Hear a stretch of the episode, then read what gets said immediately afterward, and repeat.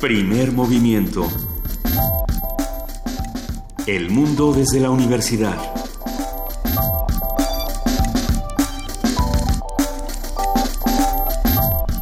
Muy buenos días, son las 7 de la mañana casi con 5 minutos, hoy es martes 25 de julio y estamos arrancando con primer movimiento Miguel Ángel Quemain, buenos días, ¿cómo estás? Hola Lisa, muy bien, ¿tú? Estoy muy contenta porque no somos dos, somos tres Somos esta tres. mañana. Nuestra jefa de información, Juana Inés de esa, ha vuelto de su misión ultrasecreta y aquí está. ¿Cómo estás, Juana Inés? O sea, de mis dos días de vacaciones, dices tú. Pues no, porque no son vacaciones, porque tenías una misión, otro día nos la cuentas. ¿Ah, sí?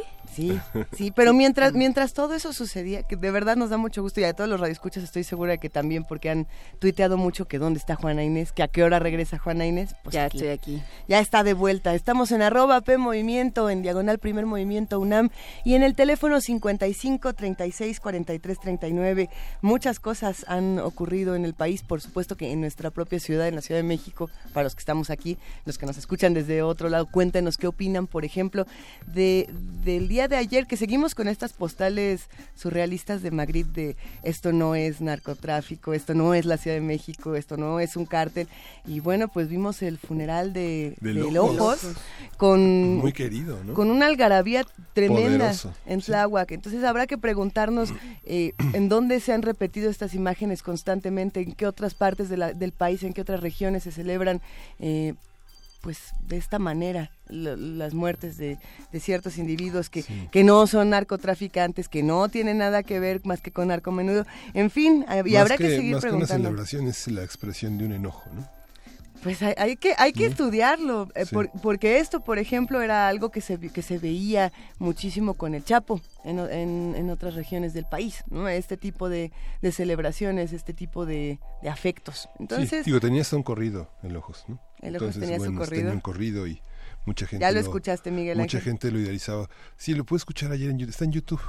Está en YouTube ese, ese, ese corrido. Otra cosa que está en YouTube, por supuesto, era este esta versión de Despacito que estoy segura. ah, Hemos recibido muchas quejas cuando ponemos algunas versiones de Despacito y es normal porque hemos hablado de lo controvertido que es este género, pero en particular eh, eh, esta vale la pena mencionarla porque Maduro la utilizó, Nicolás Maduro, presidente de Venezuela, para su campaña por la constituyente, bueno, para promover la constituyente y Luis Fonsi, el, el digamos el vocal salió a decir que por favor no la utilicemos con fines políticos, que es muy diferente usarla como activismo, usarla como broma y bueno, pues que en política ya es otra cosa. Eh, eso pasa en México, eso pasa en Venezuela y hay muchas cosas más que han pasado. Yo te veo Miguel Ángel leer muchas notas aquí en, en la computadora. Sí, lo que, lo cual la violencia continúa. Los cinco guachicoleros que cayeron en el choque con la Marina Armada de México es otro de los acontecimientos importantes de este de esta semana y bueno, es una es una, un constante enfrentamiento como si se tratara de una guerra. ¿no?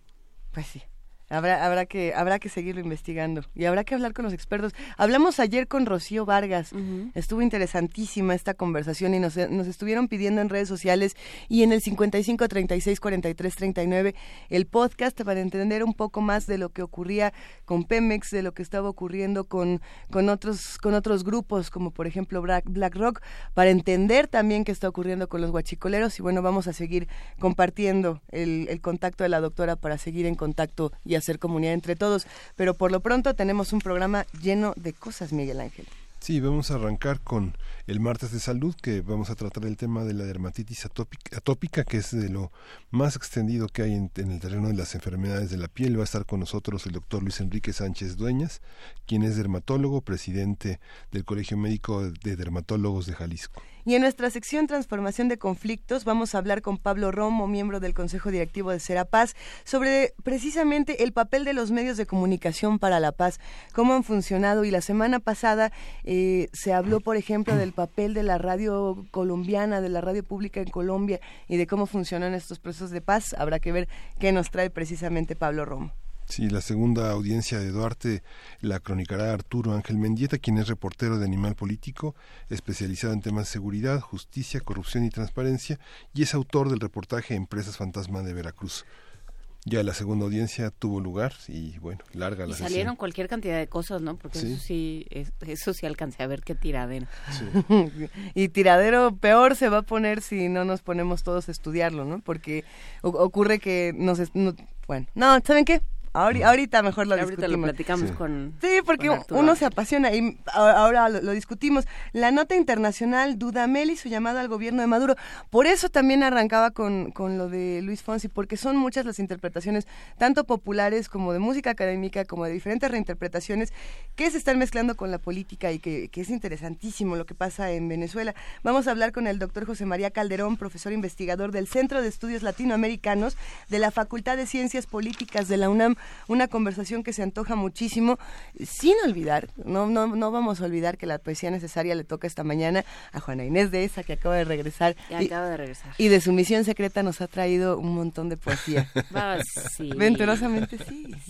Y nos da muchísimo gusto. Eh, quédense con nosotros de 7 a 10 de la mañana. Estamos en el 860 de AM, en www.radiounam.unam.mx y en el teléfono que ya les dimos, el 5536 4339. Ya se encuentra en la línea Gastón García Marinozzi, él es periodista y escritor y nos va a traer esta música latinoamericana que nos trae cada semana en la curaduría musical.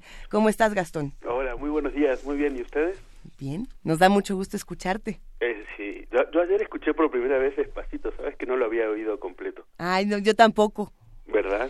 ¿Existe, ¿Existe alguna versión completa de Despacito? Completa, sí, sí, ¿Sí? porque había oído distintas versiones, la de los científicos argentinos, Ajá. la de los italianos, la del propio Maduro, pero la auténtica, bueno, no me pareció tan mal, disculpen. La disfrutaste. la disfruté un ratito, sí, claro, luego oírla 70 veces al día debe ser otra cosa. Debe ser otra cosa. Pero bueno, ha- hay muchas interpretaciones, muchas versiones y también muchísima música en Latinoamérica. ¿Qué nos traes esta mañana? Hoy eh, vamos a ir a, a Cuba, precisamente, que nunca habíamos ido a Cuba, siempre nos quedamos más por el por el sur de- del continente. Y voy a traer una, una artista muy especial que me gusta mucho, muy joven, se llama Diana Fuentes. Es una, una chica que desde hace mucho tiempo está teniendo mucho reconocimiento y mucho éxito, ya, ya no solo en, en La Habana, en Cuba, sino en, en otros países, ¿no? Desde hace mucho tiempo, eh, ella tiene ahora 32 años, pero a los 18 comenzó con X Alf- Alfonso, con el grupo Síntesis, fue corista de Carlos Varela durante mucho tiempo y también es compositora, ha escrito canciones para Omar Aportuondo, para Aide Milanés, ha cantado con el propio Pablo Milanés, con December Bueno, etcétera, etcétera. La verdad que se me hace un, una cantante muy, muy interesante para, para escucharla, para seguirla, eh, y, aquí traje un puñadito de, de canciones. Con ella está pasando lo que creo que, que refleja un poco lo que es Cuba hoy, porque está por salir en unos días, en, según vi en las noticias, eh, su próximo disco que lo está grabando. La mitad del disco lo graba en el estudio de la casa de Silvio Rodríguez y la otra mitad en Miami, ¿no? Así que creo que eso puede reflejar un poco lo que es hoy un, un artista un artista cubano. Y ella es una artista pop, pop cubana, a pesar de que hoy vamos a escuchar algunas interpretaciones que ha hecho de, de boleros, homenajes al feeling cubano, canciones con una mezcla de, fusión muy interesante, por ejemplo, con la que vamos a empezar, vamos a empezar una canción que se llama Será Sol, del disco, de su segundo disco, solo tiene dos discos publicados, el que va a salir ahora es el, va a ser el tercero, y, y esta es una canción de, del disco Planeta Planetario del 2014, que lo hizo en una, una producción con quien entonces era su esposo, que es uno de los Calle 13 visitantes, ¿no? Y se nota un poco la, la, la producción más sofisticada que puede llegar a ser con, con este personaje, con, con visitante. Recomiendo mucho ver el video, que es, es muy bonito. Es un falso traveling así por un descampado y, ella cuenta que fue una sorpresa que le, que le hizo su esposo, bueno, en entonces su novio para pedirle matrimonio le preparó todo el, el set o bueno, o toda esta producción de, del video que ella va recorriendo eh, y cantando la canción y quedó un- una cosa muy bonita, se los recomiendo para empezar el día, está está muy bien. La segunda canción que vamos a escuchar es del disco que, que va a salir pronto, como les dije, se llama La Fortuna, que canta con Tommy Torres, un cantante puertorriqueño, se llama La Fortuna la canción, y el, y el disco se va a llamar Todo está pasando. Y luego para irnos un poquito en el tiempo, vamos a escuchar una presión preciosa que hace del bolero y ahora de René Spee, que no sé si lo conocen, que era muy famoso en la interpretación de, de Daisy Díaz y Jorge Garro por allá en los años 50 y aquí hicieron una grabación sobre la grabación original le agregaron la voz de Diana de Diana Fuentes y queda una cosa muy muy muy bonita un gran homenaje a esa época dorada de la música cubana. Siguiendo con los boleros vamos a oír también Me recordarás el famoso la famosa canción de Frank Domínguez también de de aquella época de los años 50 60 que, que era el éxito de la orquesta de, de Bebo Valdés con Fernando Álvarez en la voz. Y hay una hay una versión muy conocida de Rubén Blades que grabó en los 70 esto es una grabación hecha en la televisión en el año 2011 de como les digo el bolero me recordarás. Y para cerrar una canción que hace con Carlos Varela la grabaron en el primer disco Amargo pero dulce en el 2009 y se llama Luna de vino tinto, una preciosa canción de, amor y con Carlos Carlos Varela hacen como el dúo perfecto. Eh, no sé si conocen a Carlos Varela, es uno de los grandes cantautores cubanos, eh, lleva muchos años trabajando, batallando y con mucho reconocimiento por, por todos lados. Y aquí en, cuando se une con, con Diana Fuentes creo que, que hacen una canción preciosa que espero que disfruten. Pues muy bien, nos da mucho gusto que te hayas internado por el Caribe, que no es tu, no es tu región. No es mi región, no es mi región, pero bueno, eh, hice el esfuerzo por ustedes. Te lo agradecemos muchísimo. El público entero de, de Primer Movimiento acaba de soltar una ovación. Muchísimas gracias, Gastón García Marinozzi, que se internó en el Caribe para Bueno. traernos a Diana Fuentes y sus canciones y sus recuperaciones de los boleros y las canciones tradicionales. Muchas gracias, Y Gastón. lo contemporáneo, ¿no? Es una gran cantante contemporánea buscando siempre nuevos ritmos. Y este será sol, así que deseamos que haya sol en nuestras vidas hoy. Un abrazo a todos. Muchas gracias. Gastón. Buen día. Buen día.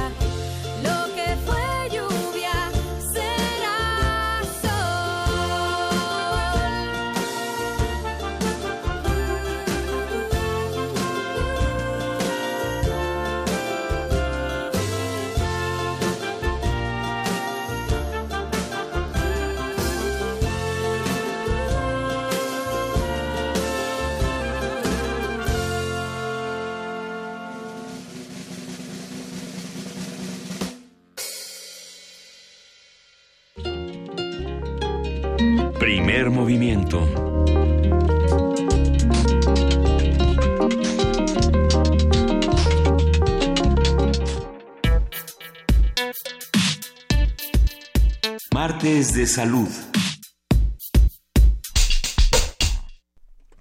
La dermatitis atópica es una enfermedad de la piel en la que el paciente sufre picazón intensa y piel muy seca y sensible se manifiesta en forma de brotes y los periodos de crisis de la enfermedad se alternan con periodos de mejoría. Es un padecimiento benigno y no contagioso. Sin embargo, es una enfermedad crónica y cada vez más común debido a factores ambientales y al incremento de productos irritantes. Entre los síntomas más comunes de la dermatitis, de la, de la dermatitis atópica se encuentran la piel reseca, comezón y erupciones en el cutis, en la piel detrás de las rodillas, en las manos, pies y área interior de los codos, que pueden causar enrojecimiento hinchazón, secreciones de líquido claro, costras y piel gruesa. Prepárense para una conversación que sin duda los va a, les va a antojar un poco de, de, ese sonido de que me, voy a rascar en el micrófono. A ver, vamos a platicar con el doctor Luis Enrique Sánchez Dueñas. Él es dermatólogo, presidente del Colegio, del Colegio Médico de Dermatólogos de Jalisco.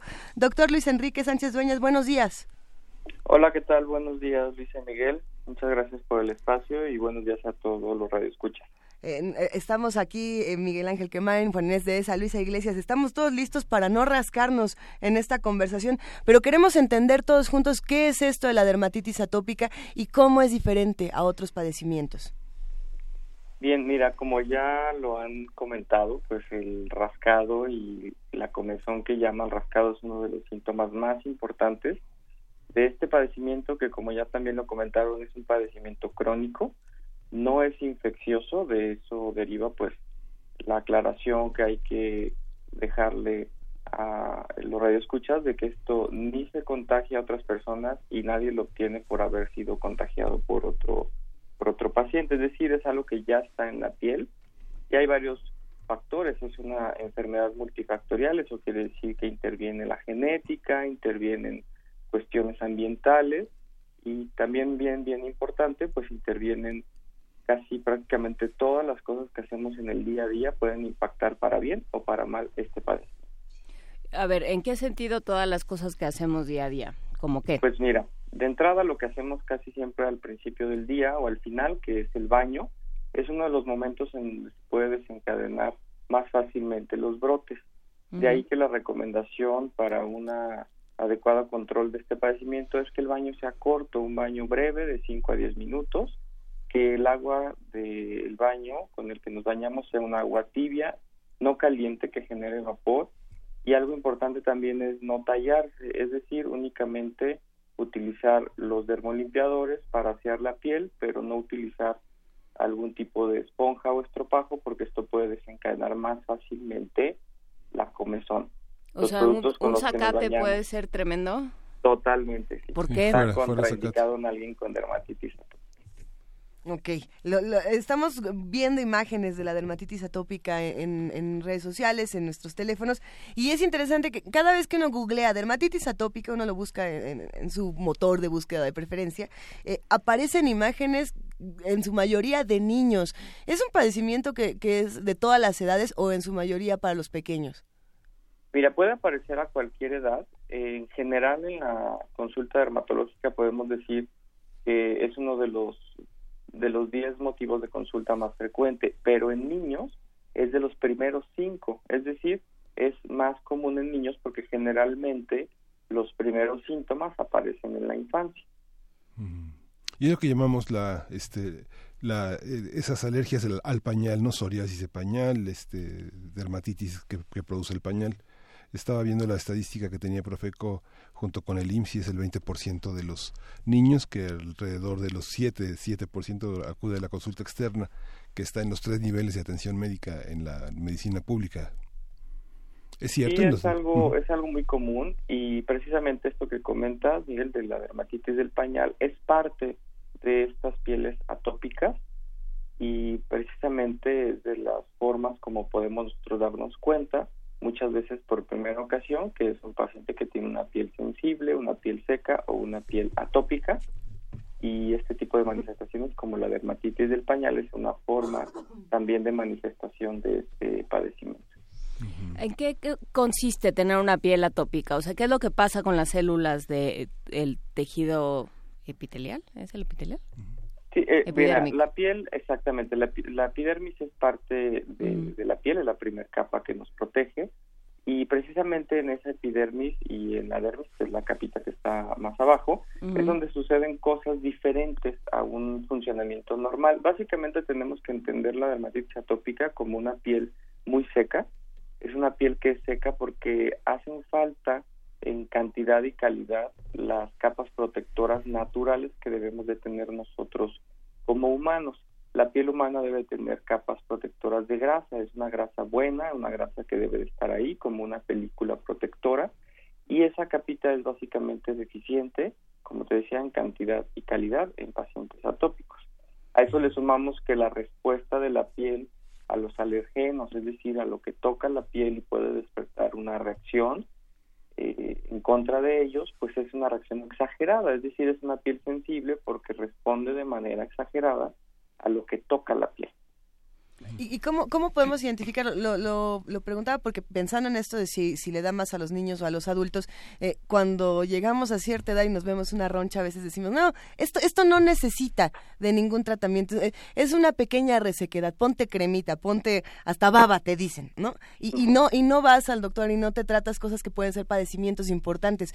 ¿Cuándo tenemos que considerar realmente atendernos o, o revisar que esto no sea un padecimiento mm, de, de mayor importancia? Mira, de entrada, como, como ya estábamos comentando, si nuestra piel es seca, eso es algo que nosotros ya pues sabemos porque nosotros nos conocemos también, ¿no? Entonces hay que hacer como una autoevaluación y decir, bueno, mi piel es seca. Eh, es uno de los de los de los parámetros, eh, de los pilares para el diagnóstico, ¿no? Si mi piel ha sido sensible y si yo no tolero fácilmente los textiles, sobre todo los textiles sintéticos como el nylon, el poliéster, la lana, mexica, es decir, ese ya es un antecedente también que nosotros, pues, eh, no por autoevaluación y por conocernos ya sabríamos.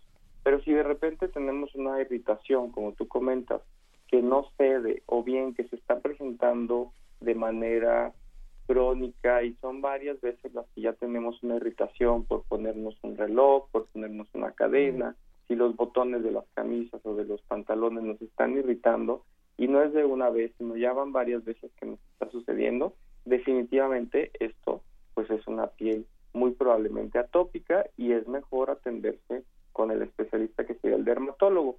En un caso pediátrico, pues en niños es más difícil, pues eh, obviamente esta evaluación nos toca a los adultos, a los padres, identificar estas pieles que pues no están funcionando como una piel tan normal y bueno, aquí conviene mucho pues también atenderse eh, de manera oportuna con el dermatólogo pediatra, que es la parte de la dermatología que bueno, eh, está enfocada en los padecimientos de la piel de los niños. ¿Cuál es la gravedad de la dermatitis atópica? ¿Es, es hereditaria? ¿Hay un factor hereditario en, entonces en ese caso?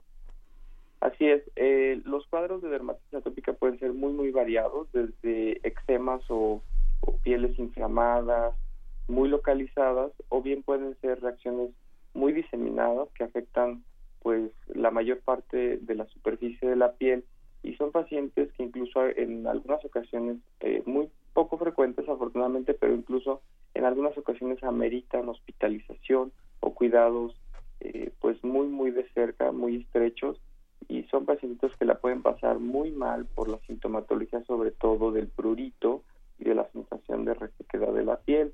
Entonces precisamente ese es el reto identificar a estos pacientes a, a, pues a temprana edad y de una manera oportuna para que no lleguen nunca a desencadenar un cuadro tan severo como lo que te estoy comentando. Entonces, de entrada, lo primero que tendría que hacer un paciente con dermatitis atópica, además de ser identificado y explicarles muy bien todas las medidas generales a seguir en su día a día, es importante la lubricación de la piel, es decir, aplicarse una crema adecuada que no permita que esta piel seca desencadene todo lo demás que hemos, que hemos comentado.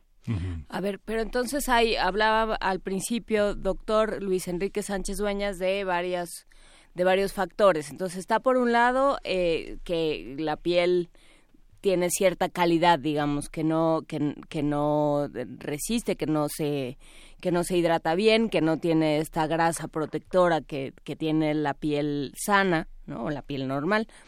Eh, ¿Qué más? Porque porque nos hablan mucho, hay, este, los niños cuando van a por primer por primera vez a la escuela se enronchan, este, nos hablan mucho de estos de esta dermatitis nerviosa. ¿Hasta qué punto es así también?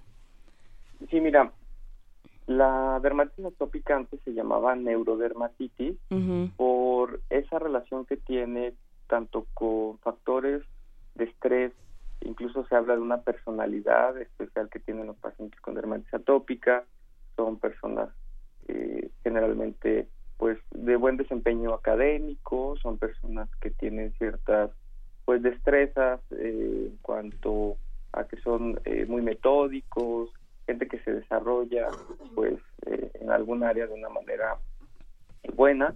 Sin embargo, bueno, esto es algo que se ha relacionado como una personalidad más frecuente en esos pacientes, pero por otro lado también pueden ser pacientes que más fácilmente eh, alguna situación les genere ansiedad o situaciones de estrés Ajá. y precisamente ese estrés es algo que puede desencadenar estos cuadros. ¿Por qué? Porque el estrés llama a liberar el estrés de alguna forma y el Ujú. rascado es una manera muy frecuente tanto en niños como en adultos. Y si tú una piel atópica la rascas de manera persistente, pues esto más fácilmente puede desencadenar que se, que se presente un cuadro, ¿no? Que se que algo crónico se agudice. Entonces, hay- sí hay algo de fondo en cuanto al estrés, por ejemplo. ah, Pero, pero sí. tiene que ver con que uno se rasca, ¿no? Que sale, un- o sea, uno se estresa, le sale una roncha y entonces se rasca, sino uno se estresa, se rasca y entonces la piel reacciona. Exactamente.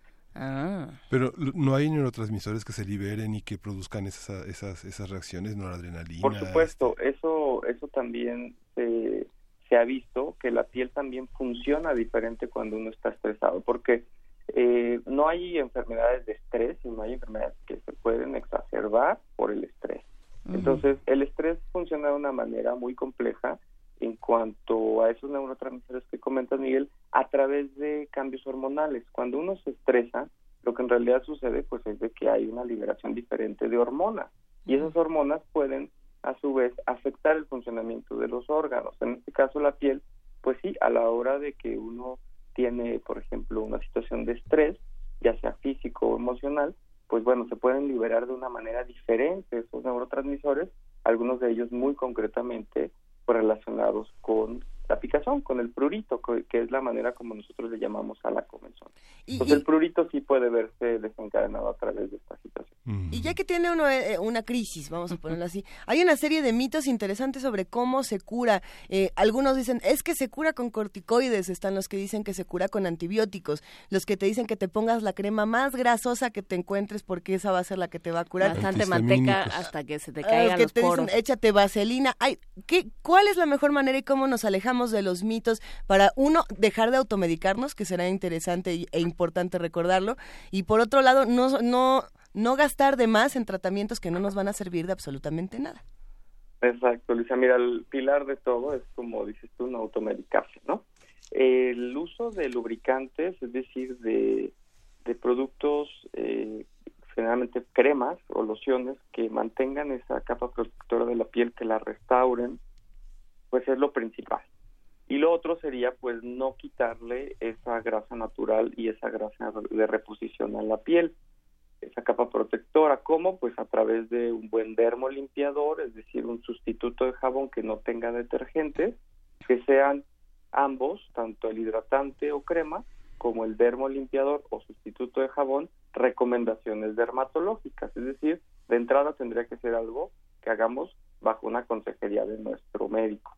Y lo otro es que sí, efectivamente, los derivados de la cortisona, esteroides tópicos, los utilizamos mucho para los cuadros agudos, así como algunos antibióticos, porque las bacterias y algunos otros microorganismos funcionan de una manera muy particular en los cuadros de dermatitis atópica, como bien decíamos, no es una infección, pero las bacterias funcionan de una manera muy particular, exacerbando, haciendo estos cuadros un poco más severos o persistentes. Entonces, el adecuado control de las bacterias, pues es algo muy importante en el manejo de estos pacientes. Por eso muchas veces damos antibióticos incluso tópicos, Mm. tanto tópicos como orales.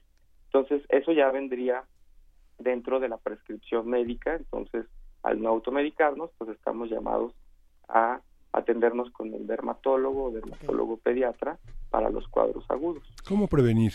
Uno va a, una, a esas hiperfarmacias y le venden unos tratamientos que equivalen a dos quincenas de, de, varios trabajadores que tienen el sueldo mínimo. ¿Cómo, ¿Cómo pedir algo que limpie, que sea que no sea tóxico, que sea accesible, que tenga un precio accesible para todo el mundo? Bien, sí, mira, eh, si bien hay algunos productos eh, de la digamos, de, de, los productos que podemos encontrar libremente, incluso en un supermercado, que nosotros podemos como dermatólogos recomendarles, lo más adecuado pues es utilizar productos ya testados o probados en pacientes dermatológicos que nos dan la seguridad de que a ellos no les produce un problema. Entonces se han desarrollado ya productos eh, específicamente para pacientes con dermatitis atópica, específicamente los dermolimpiadores y las cremas estamos totalmente de acuerdo que algunos de ellos no serán accesibles para algunos sectores de la población.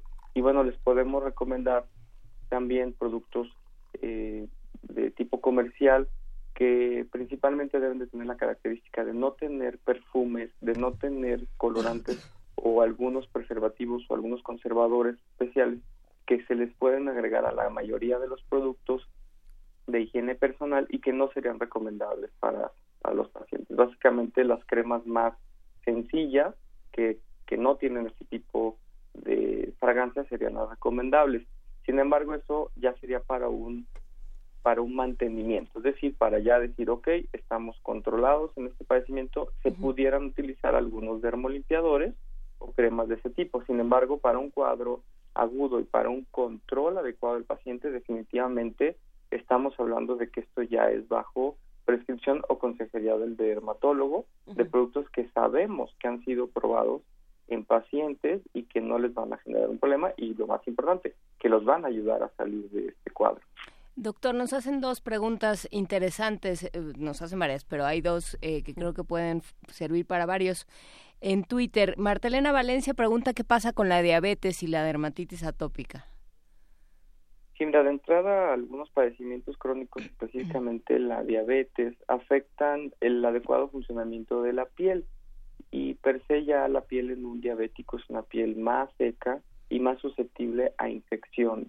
Mm. Si esto lo combinamos en un paciente que ya tiene un trasfondo atópico, es decir, que ya ha sido tratado y se sabe con dermatitis atópica, pues hay que tener una doble precaución de evitar que esta resequedad desencadene los cuadros. Entonces sí es un paciente todavía con pues con mucha más necesidad de, de mantener su piel en adecuado funcionamiento, específicamente la lubricación, es decir, el aplicar una crema el día a día. Y pregunta también R. Guillermo, eh, ¿qué pasa si nos ponemos alcohol en las manos? ¿no? Con, con estos geles, eh, que estos geles mágicos que desaparecen la mugre, ¿quién sabe a dónde se va la mugre? ¿Alguien ya se preguntó a dónde se va la mugre con esas cosas? Sí, mira, lamentablemente el alcohol es uno de los de los químicos que pueden provocar pues que la piel se reseque más. De entrada se siente como muy fresco y la gente dice es que yo siento fresco y me calma la picazón, pero a las horas esto se va a convertir en un problema mayor porque el alcohol puede puede resecar la piel y una piel seca pues va a llamar a más comezón y esto activa pues el círculo vicioso que ya estábamos diciendo anteriormente. Y con estos niños o con estas personas que se chupan los labios, por ejemplo, y que solo como se van... como muchas personas. ¿Tiene que ver la saliva? Sí, de hecho hay hay pacientitos que para, prácticamente son como alérgicos a su propia saliva. La saliva pues es algo que debe estar dentro de la cavidad bucal y tiene una acción específica ahí adentro si sales de y tiene contacto con la piel de la cara, que es una piel eh, un poco más delgada que el resto del cuerpo y que tiene un funcionamiento diferente y que es un poco más sensible, pues esta saliva puede desencadenarles también cuadros de dermatitis perioral, que es un tipo de dermatitis eh, de la cara que es muy frecuente en pacientes atópicos el equipo de primer movimiento por alguna extraña razón comenzó a chuparse eh, los, brazos y los labios y creo que está, niños. eh, ni, nos rascamos pero es que esta conversación nos está produciendo toda clase de, sensaciones.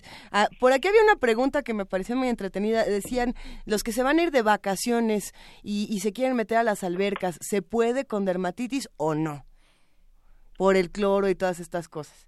Claro. Digo, y además ya se tendría que ver que regresa de vacaciones, pero esa es otra historia. No, se van, se van hoy. La, Se van la, hoy. La, la SEP se va hoy y regresa hasta el 22 de agosto. ¿Qué, qué hacemos entonces con las albercas? ¿Qué pasa ahí, doctor? Mira, hay algunas recomendaciones que definitivamente a los pacientes que están en algún cuadro agudo o que han estado recientemente con algún con alguna recaída de su dermatitis, pues definitivamente se le harán recomendaciones un poco más estrictas. En general, el polvo, el sudor, el sol y el contacto con, con agua de manera prolongada, pues no van a estar recomendables, recomendados para esos pacientes. Sin embargo, bueno, si es de alguien que está controlado y que que quiere divertirse, bueno, también estamos pues eh, a favor del sano esparcimiento y a convivir con la familia y aprovechar estos momentos de vacación. Sin embargo, sí habrá recomendaciones un poco más estrictas, como evitar el sol de 10 de la mañana a 4 de la tarde, que es el más intenso, y específicamente por este tema de la alberca, pues sí, efectivamente el cloro y el contacto con el agua de manera prolongada puede desencadenar un cuadro de dermatitis. Entonces, serán pues momentos más breves que podemos estar en la alberca. Habrá que lubricar la piel tanto antes como después de haber estado en contacto con esta agua y sobre todo enjuagar bien para evitar que una mayor cantidad y concentración de cloro quede en la piel. Pero si, en- sí, si entiendo sí bien, habrá recomendación. no, no- que no se metan tanto tiempo a la alberca, pero si nos metemos en una alberca llena de niños encremados, no nos vamos a contagiar. La dermatitis atópica no es contagiosa, entonces. Definitivamente no. Es algo bien importante a quedarnos de información después de esta charla. La dermatitis atópica no es contagiosa. Bueno, eh, eh, es que eso es importante recalcar. Por aquí también nos estaban preguntando por mensaje si la dermatitis atópica te puede dar en el cuero cabelludo. Mira, hay algunas manifestaciones poco frecuentes, pero que se pueden presentar como una sensibilidad en, en cuero cabelludo y eso, pues bueno, lleva a tener que utilizar eh, algunos shampoos especiales que no tengan algunos eh, activos que generan espuma, como lo es el la- lauril sulfato, pero sí puede haber una sensibilidad mayor en cuero cabelludo en un paciente con trasfondo atópico, es decir, que tiene una dermatitis atópica, es una manera como se puede manifestar, como una sensibilidad en su cuero cabelludo. Y hay, hay etapas, digamos, de la dermatitis atópica, o sea, pensando en, en diferentes niveles Ah. de, de gravedad, o sea, hay, Como una hay- ronchita, 20 ronchitas. y más bien como un momento de, de erupción más fuerte, ¿no? Y un momento de control, pensando en meterse a una alberca todo enronchado. No mira, eh, como tal nosotros utilizamos algunas escalas de evaluación, pero eso lo hacemos sobre todo en, en estudios de, de seguimiento clínico Mm. eh, y hay algunas eh, herramientas como el SCORAD, que es una herramienta de evaluación de severidad. Sin embargo, sin embargo, eso no lo hacemos en el día a día de la consulta y no es algo que el paciente pueda hacer como en su vida cotidiana. Sin embargo, lo que sí se sugiere es de que evaluemos las áreas más frecuentemente afectadas. Por ejemplo, en un lactante eh, puede un niño chiquitín lo, las mejillas es una de las áreas como más frecuentemente eh, que se puede presentar la dermatitis atópica. Ya en niños escolares un poquito más grandes, sobre todo es a nivel de los pliegues, los pliegues del codo, de las rodillas, y en adultos ya puede ser un poco más en áreas de, de más extensas de la piel. Los pliegues siguen siendo un área importante a evaluar y básicamente es que si la piel está llorosa, como abierta, es decir, como fisurada en esos sitios, definitivamente será un momento en el que hay que atender la dermatitis y evitar eh, en la medida de lo posible pues el contacto con todo esto y concretamente como tú preguntas pues con una alberca. La prevención la tiene de algún modo quien tiene la oportunidad de asistir periódicamente a un pediatra, que puede de- detectar si hay una persona que tiene proclividad a que aparezca una, una enfermedad crónica como esta y poder prevenirla y hacer algo para el futuro, para su adolescencia, o la presencia de otras enfermedades como el acné o que dañan la piel a partir de daños anteriores. ¿no?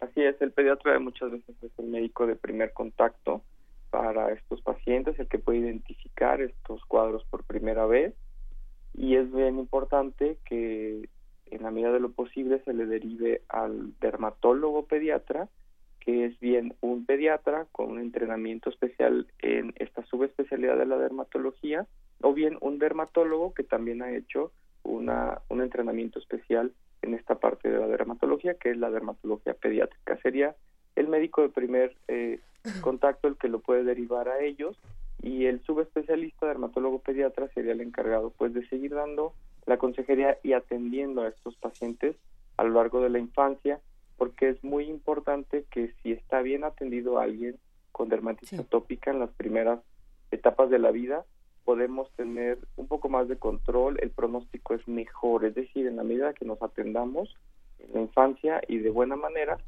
podremos manipular para bien que esto no se haga tan crónico ni se esté presentando de una manera tan severa. Doctor, sin tomar esta, esta conversación como consultorio personal, sino tratando de manifestar las inquietudes de Tienes muchos. una roncha y nos vas a mandar una foto. No, no, no. eh, sí me, quedo, pe- me quedé pensando en, en cómo se ha vuelto cada vez más cotidiano que las personas se, se realicen modificaciones corporales, ya sea perforaciones, tatuajes, eh, escarificaciones, henna y demás productos que, digamos, nos ponemos en la piel, ¿no? no, no temporales o permanentes.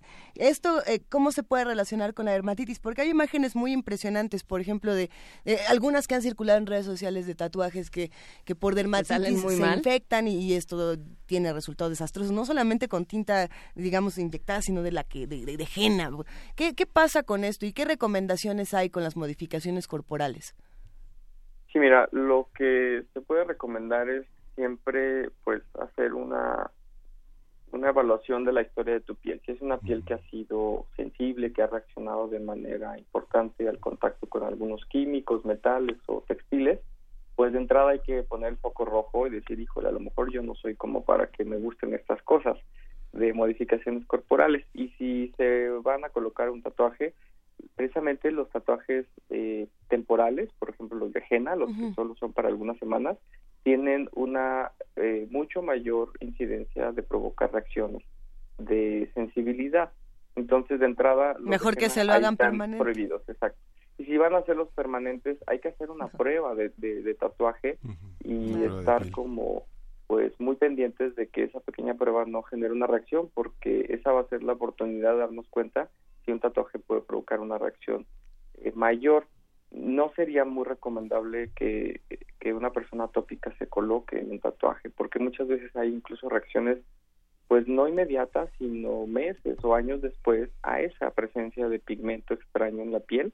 Entonces sí nos convertimos un poquito pues como en, en- en, eh, los médicos en las recomendaciones como alguien muy estricto hacia los pacientes atópicos porque la idea es de evitar todo lo que pueda generar una reacción en la piel entonces el No se- colocar no un se pigmento tatúen. extraño exactamente Y, y, por ejemplo, entonces, ¿qué pasa cuando eh, decimos, no me pinto entonces tampoco el cabello? Si, si a lo mejor uso un shampoo de henna, esto puede tener reacciones alérgicas importantes. Pues hay que probar, ¿no? Hay que probar. probar. Doctor, hay una, hay, una, hay una pregunta que también le, le- le quería hacer. La enfermedad tiene mucha resistencia de las personas sanas. A veces las personas sanas son muy incomprensivas. Mucha gente quiere una ropa que huela rico y que, que esté totalmente desinfectada. ¿Qué previsiones hay que tener en torno a la adquisición de detergentes y contaminantes que suelen ser muy agresivos para la piel de personas que están que tienen esta esta esta, esta enfermedad Sí, en mira, casa? el, el adecuado manejo de nuestra ropa, tanto la ropa personal como la ropa de cama, en alguien atópico, de entrada, pues debe de, eh, de manejarse en el día a día con, eh, con jabones eh, sin detergentes, estamos hablando de la ropa de cama, hipoalergénicos si es posible, y evitar en todo lo posible el uso de los llamados suavizantes Ajá. porque es un tipo de químico que persiste en el textil que le da esa característica de suavidad y al contacto con la piel y sobre todo la transpiración, estos químicos se pueden activar, se hacen nuevamente líquidos en, en algún eh, en algún momento y al contacto con la piel pues pueden provocar un, un Bueno. cuadro de dermatitis. Esto estamos hablando de la ropa de cama, por ejemplo. Entonces, detergentes hipoalergénicos y no utilizar suavizantes es la recomendación. Y en cuanto a la ropa personal, igual no utilizar eh, suavizantes y algo importante, eh, utilizar eh, textiles de algodón, ya que los textiles sintéticos más fácilmente pueden producir una dermatitis en estas pieles. Y algo importante, lo que comentaba, los, lo- los perfumes o las fragancias que podamos utilizar, nunca en la, ro- en la piel, perdón, directamente. La recomendación es utilizarlas en la ropa y, bueno, también a valorar si no es algo que puede producir una Muy la bien. dermatitis. Pues ya vamos a tirar la mitad de las cosas que tenemos en nuestra casa, doctor. Doctor Luis Enrique Sánchez Dueñas, dermatólogo, presidente del Colegio Médico de Dermatólogos de Jalisco. No, no vamos a tirar las cosas, es una broma. En realidad, acabamos de entender muchísimas cosas y desentrañar muchos mitos que hay alrededor de la dermatitis atópica. Te agradecemos muchísimo y esperamos hablar pronto contigo una vez más. Claro que sí, un gusto y un placer será volver a estar en su espacio. Un Muchas gran gracias, abrazo, doctor. sin ronchas. Hasta así luego. es, y sin comezón. Hasta pronto. Y para que no- nos rasquemos, pero, pero de manera musical y busquemos otro tipo de inquietudes que vamos a escuchar, querido Miguel Ángel. Pues en la curaduría de Gastón García Marinozzi, La Fortuna con Tommy Torres del disco Todo está pasando, que es un disco hace muy reciente. La, la segunda canción corresponde a este a La Fortuna. Vamos a escuchar en esta curaduría a Diana Fuentes, una voz cubana poderosa.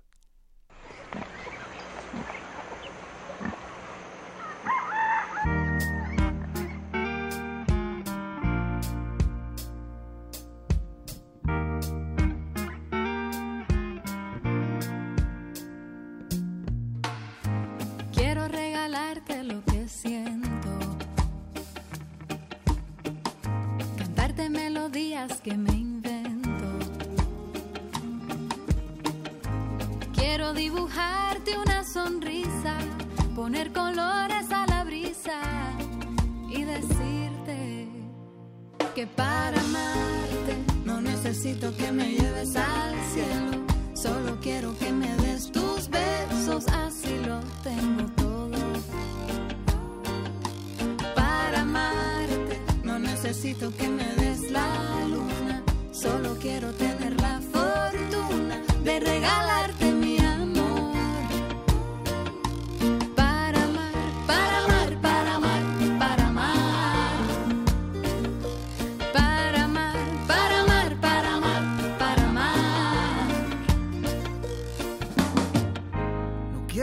regalarte la ironía.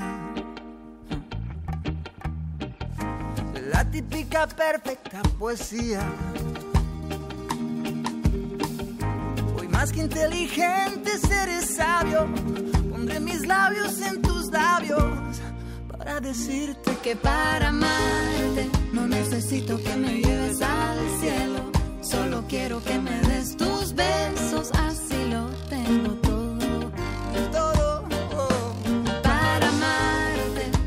necesito que me des la luna. Solo quiero tener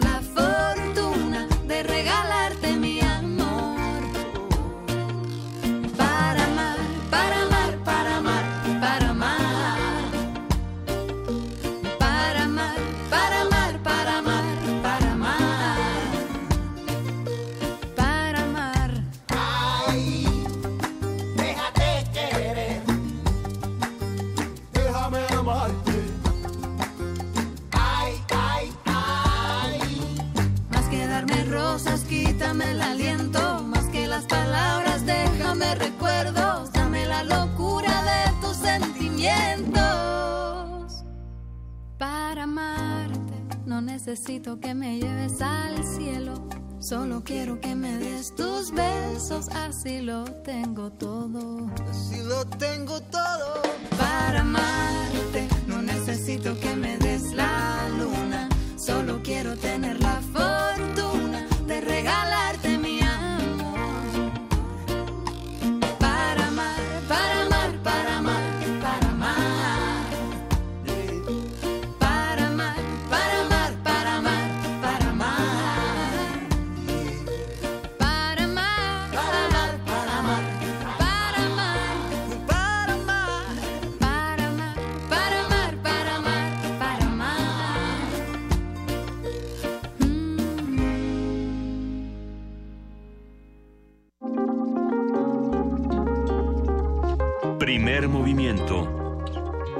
Hacemos comunidad.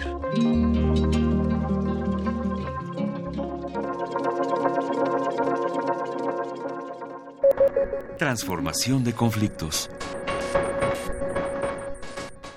Le damos la bienvenida con muchísimo gusto a Pablo Romo, miembro del Consejo Directivo de Serapaz. Él es profesor de Transformación Positiva de Conflictos en la especialidad de Negociación y Gestión de Conflictos Políticos y Sociales de la Facultad de Ciencias Políticas de la UNAM.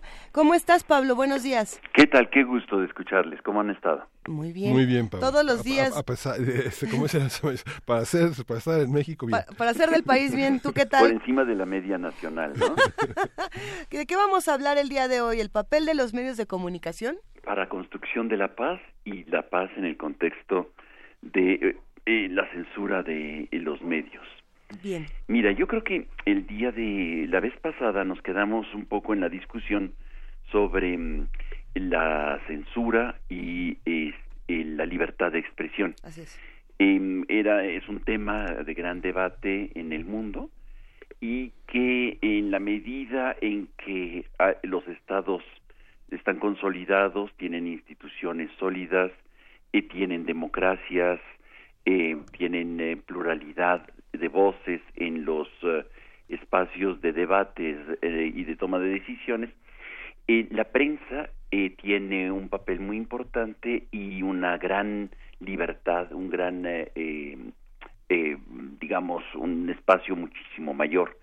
En tanto que en eh, países frágiles o ya autoritarios y dictatoriales, empieza a verse en esa tendencia la, la censura, el control, y hay de muchas maneras de la censura, una censura directa, ¿no? A través de personajes que pueden estar viendo lo que va a ser emitido, lo que va a salir públicamente, eh, lo que va a ser publicado y censurarlo eh, con el plumón negro o simplemente cortando eh, la transmisión. Y, y hay otro tipo de censuras, las censuras, digamos, indirectas. Este, la Comisión Interamericana de, eh, de Derechos Humanos establece tres a grandes, a, grandes pinceladas. Una es la del control de los medios a través de la publicidad, se censura eh, un medio porque está hablando demasiado sobre ciertos temas y entonces se le quita la publicidad, se le controla a través del papel o la publicidad. Y eh, como en el pasado recordaremos, ¿no? Se controlaba, era una empresa, eh, era una empresa estatal la que distribuía el papel a los periódicos y la única era un monopolio, entonces los periódicos dependían exclusivamente de ese de esa empresa y si no le gustaba al gobierno no había papel para que se imprimieran las noticias y las notas y las reflexiones que hacían los periódicos, particularmente me refiero a los años 70 al Excelsior, ¿no? Recordaremos muy bien. Entonces, ese es un tipo de censura este muy clara, indirecta. Otro es a quién otorgas este, por ejemplo, en radios frecuencias, ¿no? Para que hablen o para que no hablen. A quienes les das FM o les posibilitas este la transición digital y una tercera que establece la Comisión Interamericana es em, la, la creación de ambientes hostiles en contra de ciertos periodistas, ciertas este, em, eh, personas que están eh, em, escribiendo o, y, se construye todo un clima en contra. Esto es, digamos, en general a nivel mundial y eh, para poder medirlo es interesante para que eh, nuestro auditorio y nosotros tengamos a la mano que pudiéramos eh, tener como un, parámetro a nivel mundial dónde nos encontramos nosotros en México y cómo se encuentra el mundo en este sentido de la libertad de expresión y la posibilidad de que los medios contribuyan o no a la paz. Y creo que el parámetro que hemos dicho es muy claro, ¿no? En la medida en que hay más censura, hay más violencia. Y el informe último que acaba de sacar Freedom, eh, Freedom House del 2017 eh, me parece muy interesante y muy recomendable para todos nosotros interesados en saber cómo está el mundo. Y, y cuando abrimos este, este informe, vemos que un porcentaje muy elevado de el, em, del, eh, del mundo pues sufre de alguna manera algún tipo de censura. Y en el último año, según este mismo informe, ha aumentado el número de países que tienen mayor control sobre alguna parte de la, libre expresión. Por ejemplo, China el asunto de el acceso a ciertas eh, páginas de la de la red, acceso a ciertas comunicaciones eh, o por ejemplo en Sudán, en fin, vamos viendo eh, los países de los 195 países que presenta el informe encontramos que 87 países se han catalogado más o menos con libertad de expresión, es decir, el 45% no llegamos ni a la mitad de los países en el mundo que tienen, según esta consideración de Freedom House, libertad de expresión. En tanto que 59 países, el 30%, son parcialmente libres. Pablo, ¿me, ¿me, permitirías un momento para que nos fuéramos a una pausa y regresamos para seguir charlando contigo? Claro que sí. Porque eh, nos vamos a quedar en esta parte que es muy importante. Estamos hablando. No, no, te juro, te prometo que no será así. Estamos, estamos hablando con Pablo Romo, miembro del Consejo Directivo de Serapaz, y en un momento más seguiremos aquí en Primer Movimiento. Gracias, Pablo. Gracias. Búscanos en redes sociales, en Facebook como Primer Movimiento UNAM y en Twitter como P Movimiento o escríbenos un correo a primermovimientounam@gmail.com. Hagamos comunidad.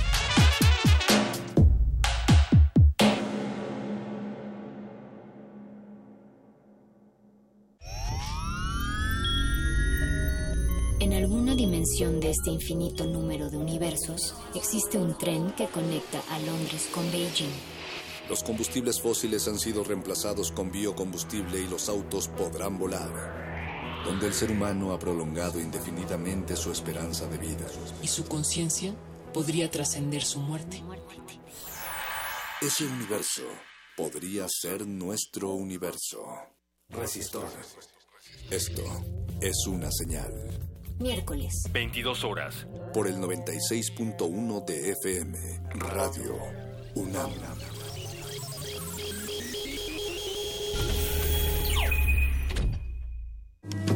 Náhuatl, Mixteco, Maya, Celtal, Tzotzil, Zapoteco, Otomí. Las lenguas originarias de México reunidas en un espacio de interculturalidad. Calme Cali. Calme Cali. Acompáñanos a conocer las diferentes culturas indígenas de nuestro país en voz de sus hablantes. Todos los jueves a las 10 de la mañana. Retransmisión domingo 15.30 horas. Por el 96.1 de FM. Radio UNAM.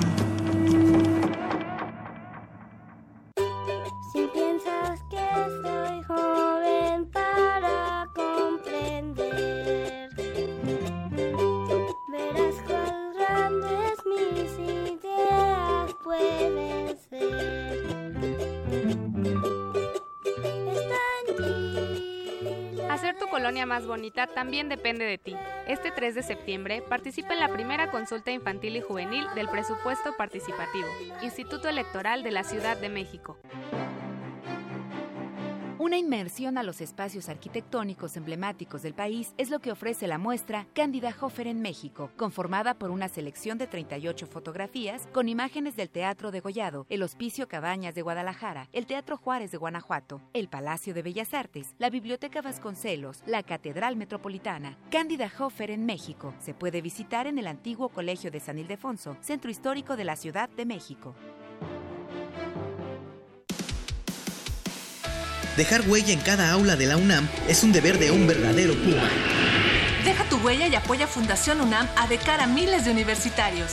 Súmate 5340-0904 o en www.funam.mx. Contigo hacemos posible lo imposible. La UNAM invita a su comunidad a la Feria de Útiles Escolares y Cómputo UNAM 2017. Adquiere desde un lápiz hasta una computadora. Visítanos del 10 al 13 de agosto en el Centro de Exposiciones y Congresos en Ciudad Universitaria y del 15 al 25 de agosto en diversos planteles de la UNAM del área metropolitana. Consulta la programación en www.utilesycomputo.unam.mx www.utilesycomputo.unam.mx Let there be sound. Am I hearing voices within the voice? La voz. Gabinete de Curiosidades. Conoce los descubrimientos sonoros que Luisa Iglesias y Frida Rebontulet atesoran en las frecuencias radiales. Experimentación sonora, música poco convencional, materiales históricos y diversos audios que forman vasos comunicantes. Todos los domingos a las 2.30 de la tarde por el 96.1 de FM Radio UNAM. Experiencia sonora.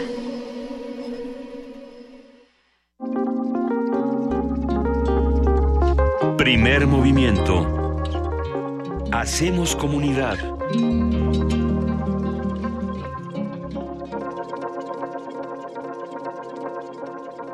Son las 8 de la mañana con 4 minutos y para evitar toda censura y para darle todo el tiempo necesario a Pablo Romo, miembro del Consejo Directivo de Serapaz, arrancamos una vez más. Pablo, una disculpa, ¿cómo estás? ¿Sigues por ahí? No, no, era una broma, simplemente estábamos estábamos justamente hablando Sí, ¿en qué nos quedamos? de la censura en los países mientras más autoritarios, más censura hay. Mientras menos autoritarios y más democráticos, Bien. menos periodistas asesinados hay. Entonces, encontramos nosotros, a nivel mundial es muy interesante, ahorita en la pausa estaba, seguía viendo este informe que es muy interesante. México ocupa el lugar 65 de los países, o sea, mientras participa en la economía de- dentro de los más importantes, 10 más importantes, a nivel de, de, mm, el rating de, de los países con mayor libertad, pues México está parcialmente, dice el informe, que es eh, a nivel de eh, las libertades eh, de- del derecho, los, los derechos políticos está prácticamente reprobado, los derechos civiles está prácticamente reprobado, y a nivel de la eh, libertad de expresión hay una distinción interesante entre lo que dice la prensa, el estatus de la prensa libre, dice not free, o sea, absolutamente no, no hay libertad. ¿No existe la prensa No libre? existe. Esto es muy interesante a nivel de prensa Y eh, digamos eh, dentro del contexto mayoritario, ¿no? Hay pequeños espacios, rendijas, ventanas en las cuales se pueden expresar uno este, libremente, pero eh, la categoría que establece este, esta institución que bueno es muy conocida y muy reconocida este y se encuentra en México y participa con una eh, digamos generando incidiendo mucho para la libertad de expresión particularmente la protección de periodistas pues está diciendo que no es libre en este año 2017 y en y en las redes el estatus en cuanto a redes e internet y todo esto es parcialmente libre dice el informe.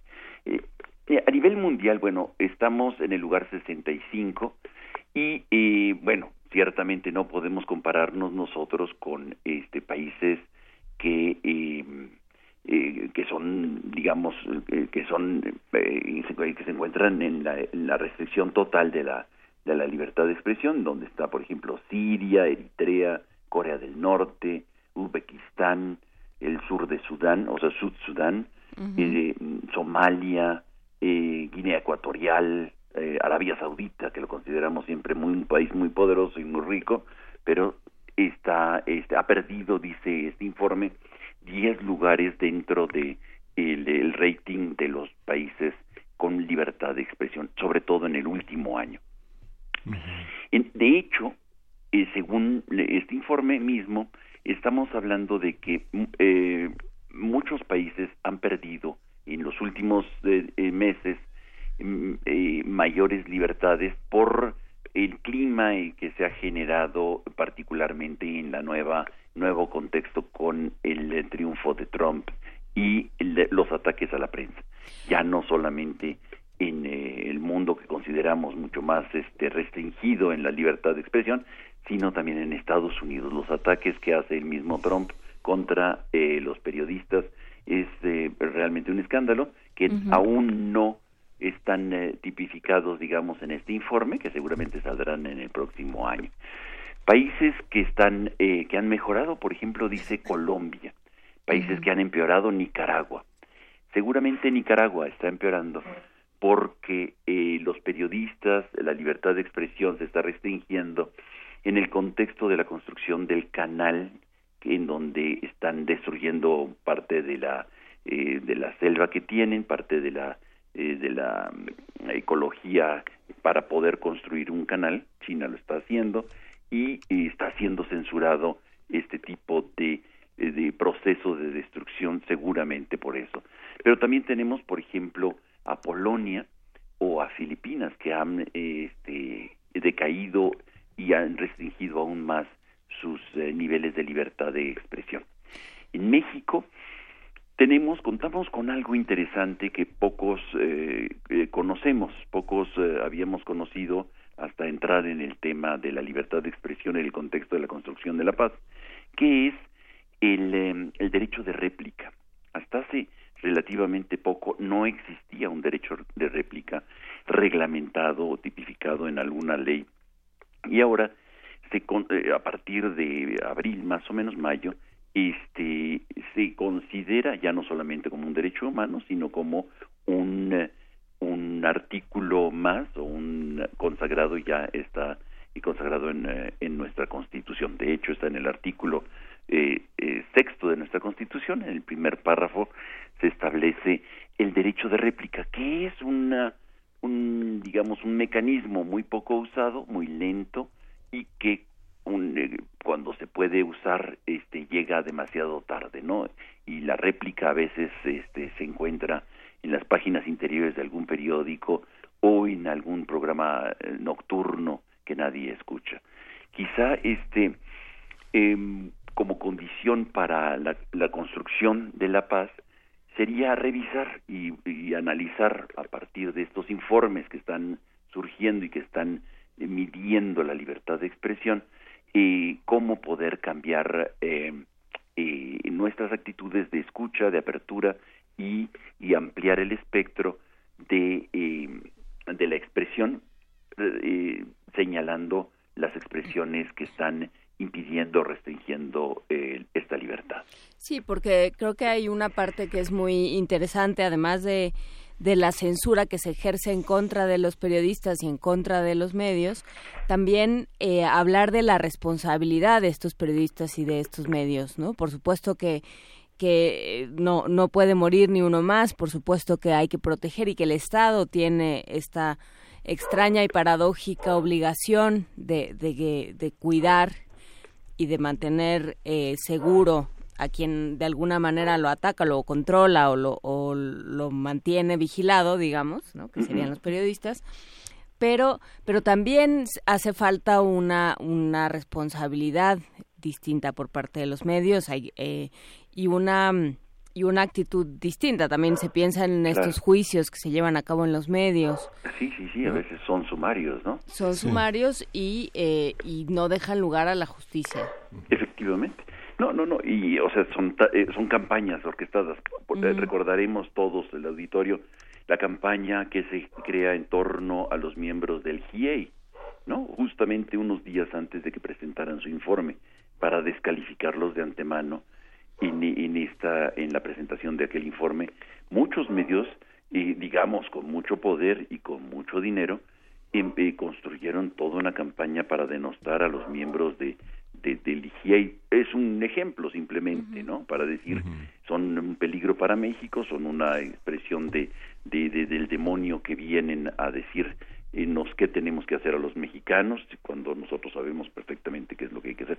En fin, este tipo de campañas que se generan y que construyen y enrarecen el ambiente, ¿no? Y que son eh, dirigidas específicamente para eh, destruir y eh, desdibujar o generar una eh, una imagen completamente diferente a partir de eh, desviando la atención o denostando, ¿no? Yo creo que esto es peligroso, ciertamente lo hace en México y en China, ¿no?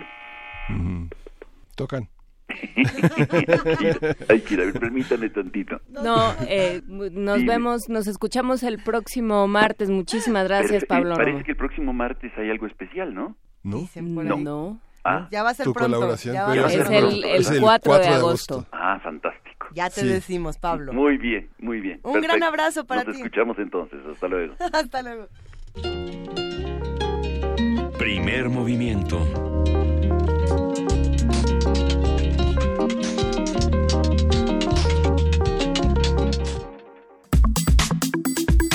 Nota Nacional. El sábado pasado se llevó a cabo la segunda audiencia para definir la situación jurídica del exgobernador de Veracruz, Javier Duarte. A diferencia del primer encuentro celebrado el lunes pasado, cuando solo se presentaron tres fiscales de la PGR, esta vez la Procuraduría envió a seis agentes del MP, incluido Israel Ira Salas, subprocurador de delincuencia organizada de la dependencia. Durante más de 10 horas, la Fiscalía fue presentando las pruebas para demostrar la participación de Duarte en los delitos de delincuencia organizada, peculado y operación con recursos de procedencia ilícita. Vamos a hacer un análisis de la segunda audiencia, una crónica de lo que se supo, la forma en que reaccionó la PGR y lo que se puede esperar con Arturo Ángel Mendieta, quien es reportero de Animal Político, es un periodista especializado en temas de seguridad, justicia, corrupción y transparencia y es autor del reportaje Empresas Fantasma de Veracruz. Buenos días, Arturo Ángel, ¿cómo estás? Gracias por esta conversación.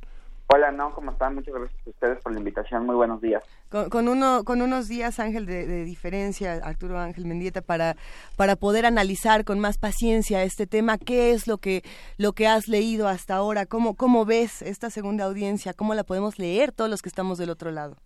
Mira, yo, yo diría que justamente ya haciendo un balance a la distancia, ya, Exacto. ya distanciándonos un poco de pues, todas las 12 horas que, que, que estuvimos ahí el sábado, pero además Sí, de la haciendo, sí, claro, y, pero además viendo ya la semana completa, ¿no? Que Ujú. tuvo estas, estas dos audiencias, yo, yo, yo creo que me quedo con que eh, eh, lo que lo que muy posiblemente sucedió y sucede y a lo mejor está pasando en muchos casos eh, es que es que las autoridades siguen actuando conforme a un guion muy establecido o a un librito que era propio del anterior sistema penal, ¿no? Eh, incluso hay un diagnóstico de la PGR que, que así lo muestra antes de todo esto del caso Duarte y creo que lo que pasó en la audiencia inicial y, y lo platicábamos también aquí eh, eh, porque yo había ido el año pasado a otras audiencias de este mismo caso cuando se logró sentenciar a dos hermanas vinculadas también con esta con esta misma acusación en contra de Duarte.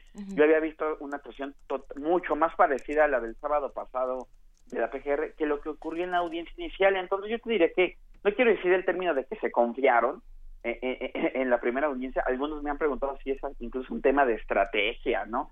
Que, que si era una situación de hacerle creer a la defensa que no tenían nada y después sorprenderlos. Yo la verdad no, no lo veo así. Yo creo que lo que simplemente pasó en la audiencia inicial es que no, es que la PGR trae este librito do- donde las primeras, la primera audiencia siempre es como para leer los cargos y normalmente lo que pasa es que los acusados se reservan su derecho a declarar, no, no, no dicen nada, piden este plazo para llegar a la segunda audiencia que fue la del sábado.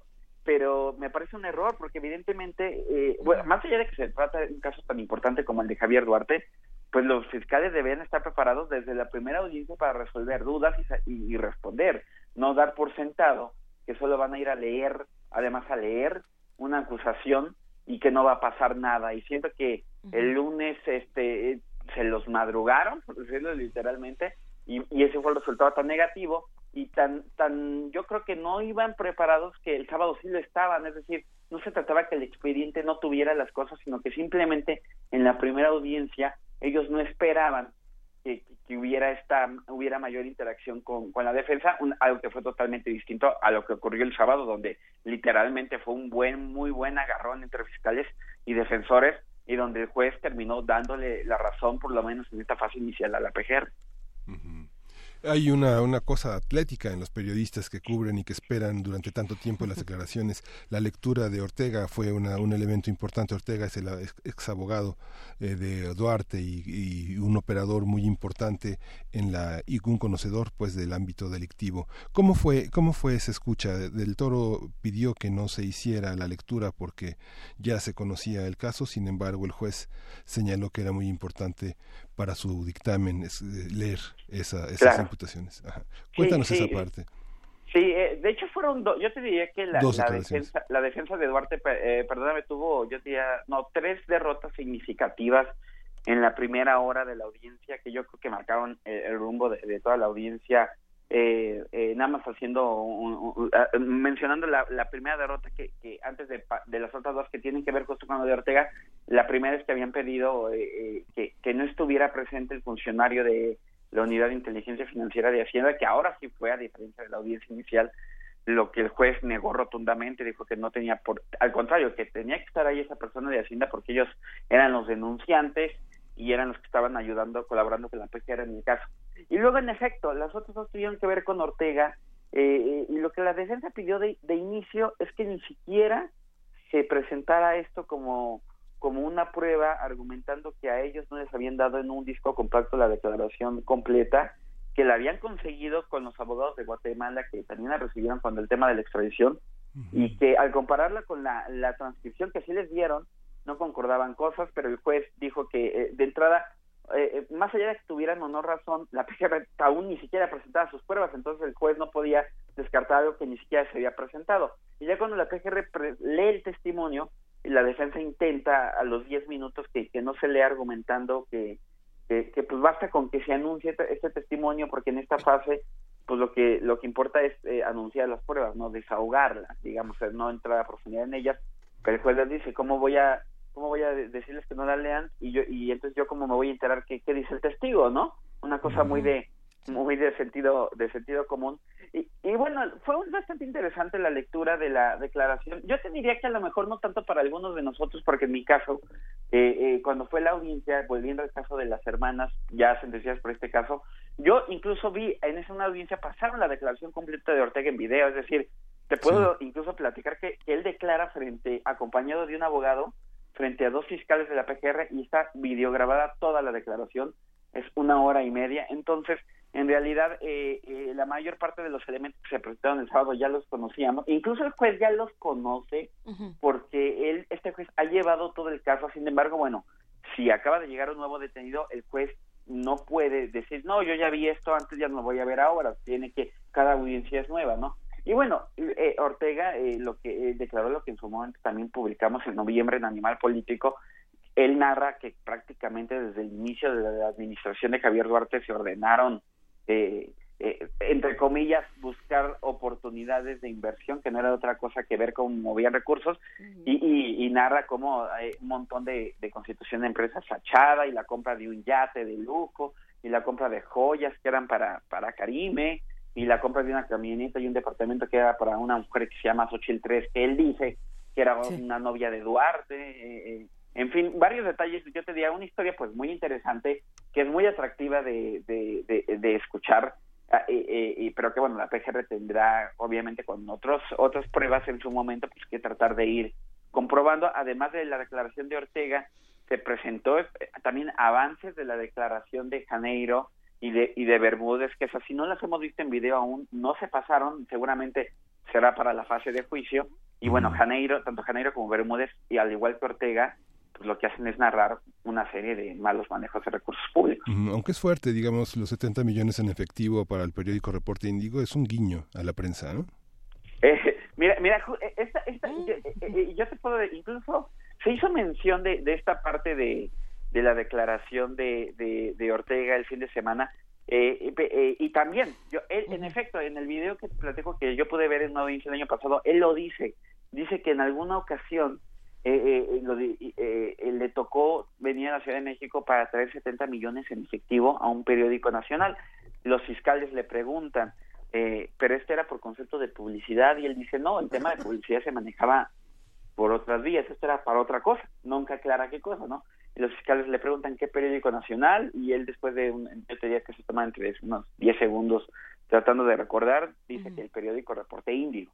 Entonces, eh, eh, eh, eh, eh, digamos, eh, eh, sigue siendo un dato un tanto anecdótico, como muchos otros que hay en las declaraciones de estas personas, porque hay que recordar que realmente la historia que tiene la PGR y, eh, eh, ante el juez ya bien fundamentada, por lo menos en un primer nivel, es la que tiene que ver con empresas fantasma que sirvieron para comprar terrenos con un sobreprecio increíble en Campeche, pero están todos esos elementos que, bueno, como sea, te arrojan cosas de, de, de muchas otras situaciones que, que sucedían y sucedieron en la administración de Duarte. Sí, que creo que eso va a ser eh, lo más lo más interesante, ¿no, Arturo Ángel? Eh, ¿quién, qui- ¿Quién sale raspado, cómo y, y en- de qué manera Duarte utiliza estos reflectores? O sea, creo que puede, puede ser, digamos, en términos periodísticos, en términos políticos, en términos de coyuntura, ¿cómo utiliza estos reflectores? Pues para salpicar al que se deje también, ¿no? Sí, eh, eh, o, o- los propios fiscales también, ¿no? Al exponer los datos que de ellos decían, eh, eh, exponer, eh, eh, el- la audiencia del sábado realmente, y eso me, eso me llamó la atención, fue la audiencia más larga que ha enfrentado Duarte hasta ahora, contando las de Guatemala y la, y la de México, la inicial que de por sí había sido bastante larga. Esta audiencia del sábado fue de se pronosticaban mínimo ocho horas y, y- y se y llegó a hablar incluso que podía terminar hasta el domingo. Finalmente fueron 12 horas de duración y, y te diría que Duarte estuvo totalmente callado. Se habrá dicho cuatro frases ante el micrófono de la audiencia, pues obviamente intercambió algunos comentarios con sus abogados en, to- en tono muy bajo, pero si él, pero su participación activa en la audiencia se habrá limitado a, dar cuatro respuestas muy breves, es decir, estuvo realmente muy serio, muy, yo te diría con un tono bastante sombrío, a lo mejor propio de, la audiencia que él percataba que pues no había tomado una ruta favorable. Eh, eh, eh, ah, en los momentos yo creo que él eh, de mayor a lo mejor eh, impacto para él, pues él eh, se notaba porque él tomaba tomaba agua de una botellita que tenía ahí, yo creo que se acabó como cuatro botellas de agua. Y este y ya, no fue, pero pero habrá que ver, eh, pero esto que dices va a ser muy interesante, sobre todo en, si llegamos al juicio oral, ¿no? Eh, el sistema permite en algunos casos buscar salidas alternativas, llegar a un acuerdo entre las partes, algo que vemos muy difícil que suceda en el caso de Duarte porque él figura como la cabeza de toda esta organización criminal y porque justamente la PGR está perdonando a otras personas por tratar de, de fortalecer el caso en contra suya. Entonces, en un eventual juicio oral que ya será ante nuevos jueces que no conocen el caso, ante tres nuevos jueces, y ahí en un juicio- en ese juicio ahí sí tendrán que comparecer los testigos ten- po- tendrán que ser interrogados por ambas partes es muy posible que por ejemplo el actual gobernador Miguel Ángel Yunes que anda ofreciéndose como testigo pues lo citen en, en algún momento en, en- ese juicio que Ah, será el próximo año. Y, y vamos va a ser un va a ser un si, si lo que vimos esta semana fue muy interesante bueno aquello yo imagino que va a ser un espectáculo no ¿Qué, qué es lo que tenemos que atender en, estos meses, en estas semanas? Pensando, por aquí nos están dando algunos nombres, los que nos escuchan, ya en comunidad con nosotros, por supuesto, que preguntan por Karime Macías, por, por Claro. Moisés Mansur, eh, por muchos nombres que han salido en las últimas semanas, en los últimos meses y que no debemos olvidar. Pues mira, eh, son seis meses que la PGR le pidió al juez justo para acabar la investigación. En este sistema, a diferencia del anterior, en el anterior, eh, usted, ustedes habrán escuchado, se integraba algo que se llamaba una averiguación previa y, y ya esa averiguación completa se la dabas al juez y fin, ¿no? Y a partir de ahí ya venía el proceso. Aquí no. Aquí le entregas un avance, que debe ser un avance bien justificado, porque porque amerita detener a una persona y luego vienen estos seis meses para acabar la investigación. Yo te diría que la, que, que la investigación en estos seis meses, de acuerdo a lo que dijo la propia PGR, se va a centrar en los cómplices y en cuentas bancarias que le falta por por, por acceder a ellas, algunas en Suiza, etcétera. Pero lo que dijo en la audiencia en la PGR es que en el caso de Moisés Mansur, que es un personaje clave, yo te diría que es la mano derecha en toda la estructura esta de crimen organizado que ha narrado la PGR y que involucra a Duarte, pues Moisés Mansur es quien sí ponía su nombre para coordinar un montón de cosas, ¿no? Porque el nombre de Duarte obvio no está en ningún lado. El, ca- el campesino Mansur, ¿no? El campesino Mansur, sí, por ejemplo, Mansur es el que coordinó y el que incluso se hizo pasar como ejidatario, comprando en una miseria, te diría, en un metro, en un peso el metro cuadrado de terrenos ejidales en Campeche, y luego con otra empresa nombre suyo, la compró a un 16 mil por ciento de sobreprecio, una operación que no tiene 253 pesos el metro cuadrado. Exactamente, una operación que no tiene ninguna lógica más que la de buscar una forma de darle una apariencia a dinero il- ilícito, ¿no? Pero meterlo en operaciones que aparentan ser legales. La PGR promete, porque no esta persona tiene orden de aprehensión, la PGR ante el juez prometió que en breve estarán presentándolo ante tribunales. Yo- nosotros no sabemos, y es una de las cosas que falta ver,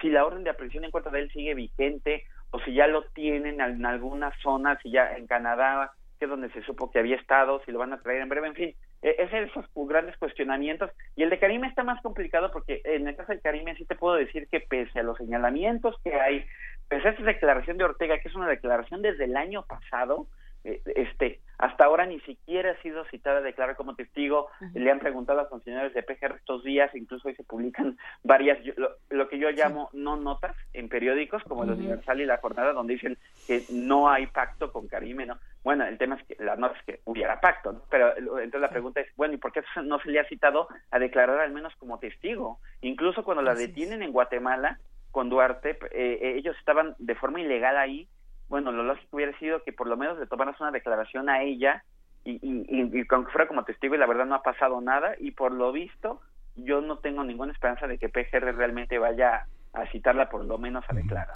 Arturo, eh, para la gente que solo ha visto Perry Mason o el ju- juicio de Simpson, ¿cómo se porta el juez? Es un juez muy joven, es un juez fundamentalmente con experiencia fiscal, aunque ha perseguido cuestiones de delincuencia organizada, es un juez que tiene una carrera de 21 años de, de- de experiencia. ¿Cómo es su actitud?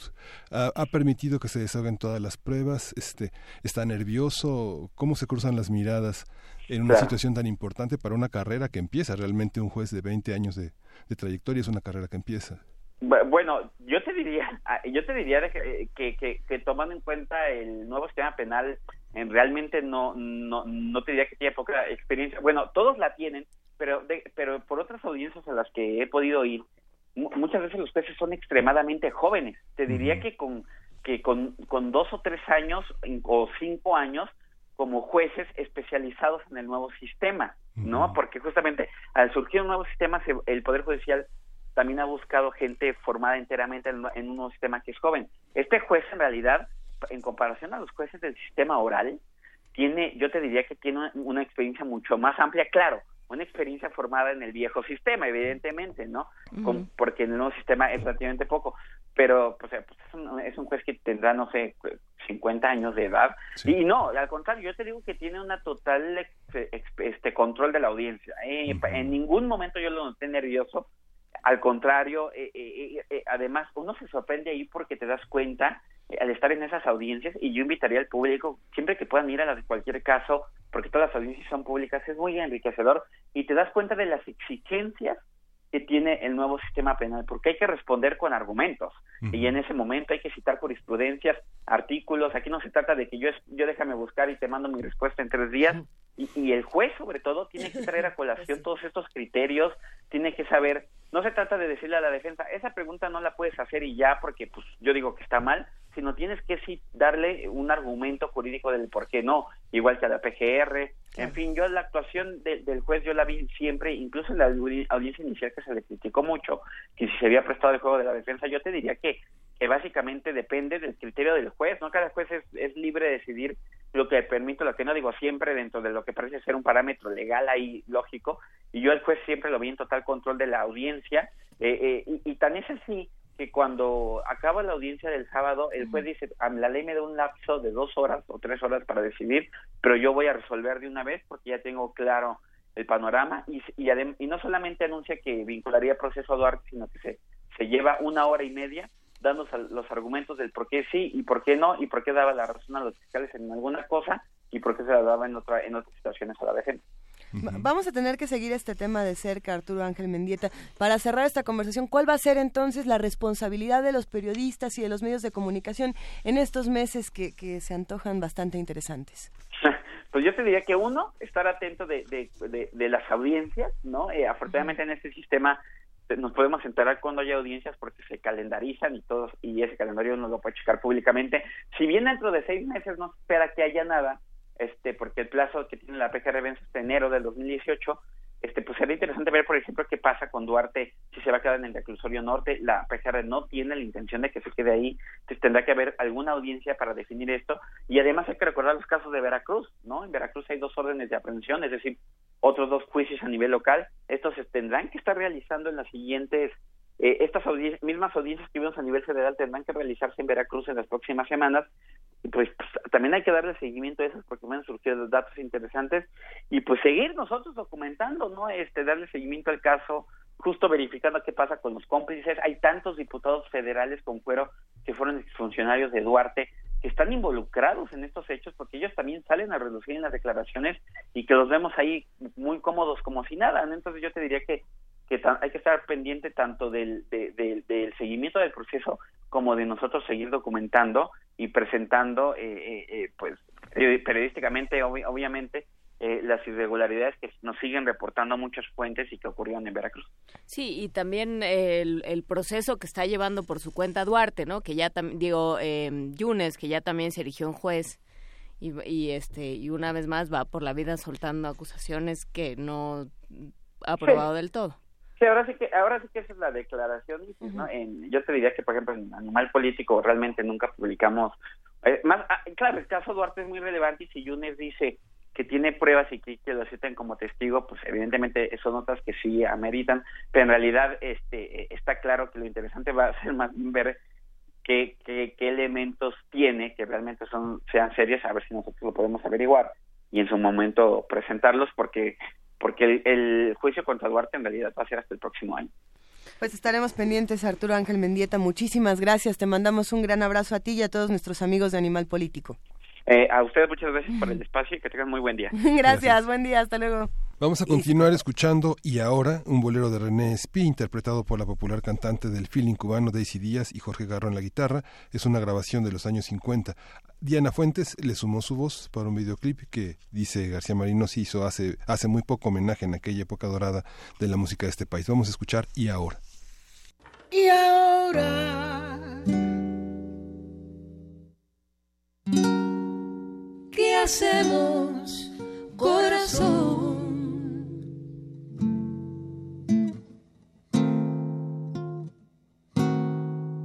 Después de las caricias en derroche.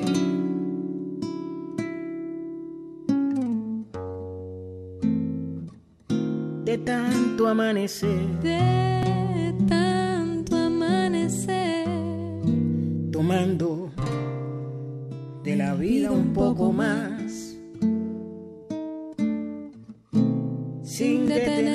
a pensar. Que siempre habrá un final.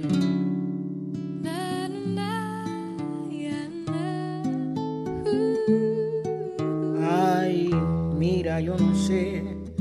Yo no sé dónde empezamos a querernos. olvidar resistirse al mundo y resistir es imposible, es imposible. ya lo ves. Abandonarnos, alejarse de tanta emoción, no será fácil. Y lo peor es que presiento que no hay solución. Que inútil ha de ser Inútil ha de ser arrepentirse de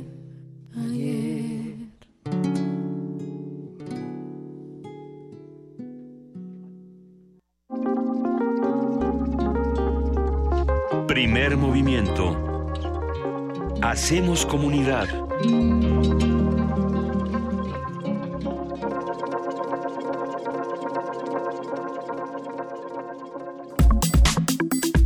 Nota Internacional.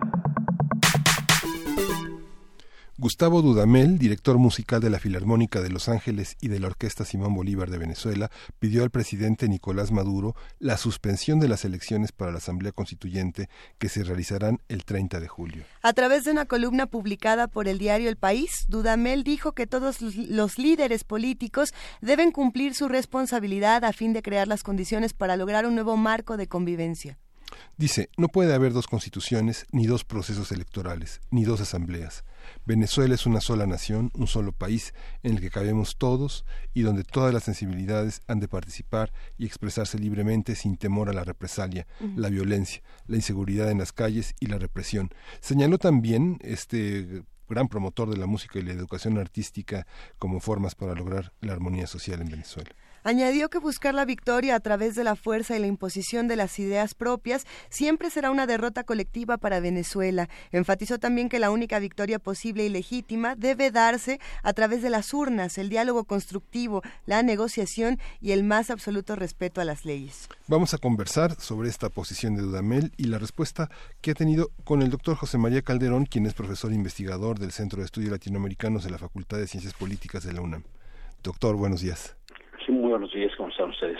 ¿Qué significa esta posición de un hombre tan importante en el medio musical y en la difusión cultural, eh, enfrentando a Maduro en, esta, en, esta, en, esta, en esta condición? Yo creo que expresa la, la sensibilidad de una gran parte de la sociedad venezolana. Dudamel es una figura emblemática en el medio musical, no solamente nacional venezolano, sino internacional. Por supuesto. Y el hecho de haber escrito un documento con tanta precisión, en donde no hay absolutamente ningún párrafo, digamos, que pueda ser eliminado por la mm, precisión y por el contenido profundo que implica, está, yo creo que, eh, expresando en buena medida la posición de una parte muy importante de la comunidad intelectual venezolana. Y sin lugar a dudas, eh, una personalidad como Dudamel, golpeado por el reciente asesinato de un violinista, no que había protestado en las calles en Venezuela, sin lugar a dudas eh, lo ha motivado efectivamente a presentar de manera muy clara su posición. Él hace un símil muy muy bonito, muy hermoso cuando dice como director de orquesta he aprendido que nuestra sociedad, al igual que una orquesta sinfónica, está formada por un gran número de personas, todas ellas diferentes, singulares e irreductibles, todas ellas con sus propias ideas, convicciones y visiones del mundo. Esta maravillosa diversidad conlleva a que en la política, al igual que en la música, no existan las verdades absolutas y que para prosperar como sociedades, al igual que para alcanzar la excelencia musical, debamos crear un marco de referencia común en el que todas las individualidades se sientan incluidas más allá de sus diferencias. Es un maravilloso programa político, expresado con el símil efectivamente de lo que es efectivamente una orquesta sinfónica. Eh, doctor, usted que estuvo en Venezuela seguramente le tocó conversar con mucha gente que no, no, este, se niega a participar públicamente de las protestas hacia, de las críticas hacia Maduro.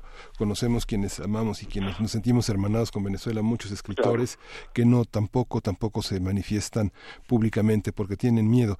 Esta sensación de miedo frente a grandes figuras, a grandes intelectuales, este, ¿cómo, cómo lo, cómo lo valora usted? Ese miedo es eh, ¿Es real? ¿Es un, ¿O es un miedo producto de una especie como de paranoia inoculada a través de algunos medios? No sé, pienso en diarios como Economía Hoy, El Nacional, que el suplemento ha cambiado muchísimo, muchas revistas que, que, han cerrado sus, sus puertas a la crítica. ¿Cómo, cómo lo ve usted este este empuje de Dudamel en este aspecto?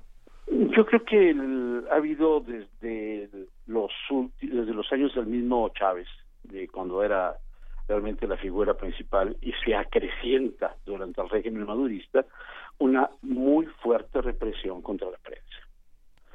Se cerraron muchos periódicos, algunos muchos de ellos este, ni siquiera eran periódicos de izquierda, ¿eh? eran periódicos moderados que manifestaban sus críticas al régimen.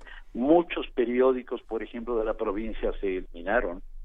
Un periódico tan importante como tal cual, ¿no? De, del, que era venía efectivamente de la izquierda eh, incluso previa a la, llegada de Chávez no este pues eh, fue obligado a, cerrar porque no había papel no entonces eh, su único refugio ha sido la digitalización no este de tal manera que sí se puede observar yo pude observar efectivamente cómo la prensa se reducía cada vez más efectivamente a muy pocos medios de expresión. El Universal, que había sido un periódico bastante abierto, con posiciones eh, críticas, fue materialmente amordazado y el único periódico que medio mantuvo una posición crítica fue el Nacional, en condiciones muy difíciles, ¿no? El, pero yo debo decir también que el, régimen chavista, ah, despertó también entre muchos intelectuales grandes esperanzas.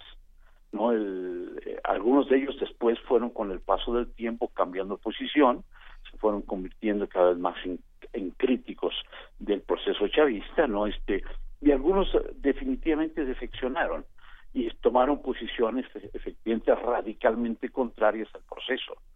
Debo incluso señalar que en los ámbitos intelectuales hubo en general eh, una cierta diferencia efectivamente al proceso.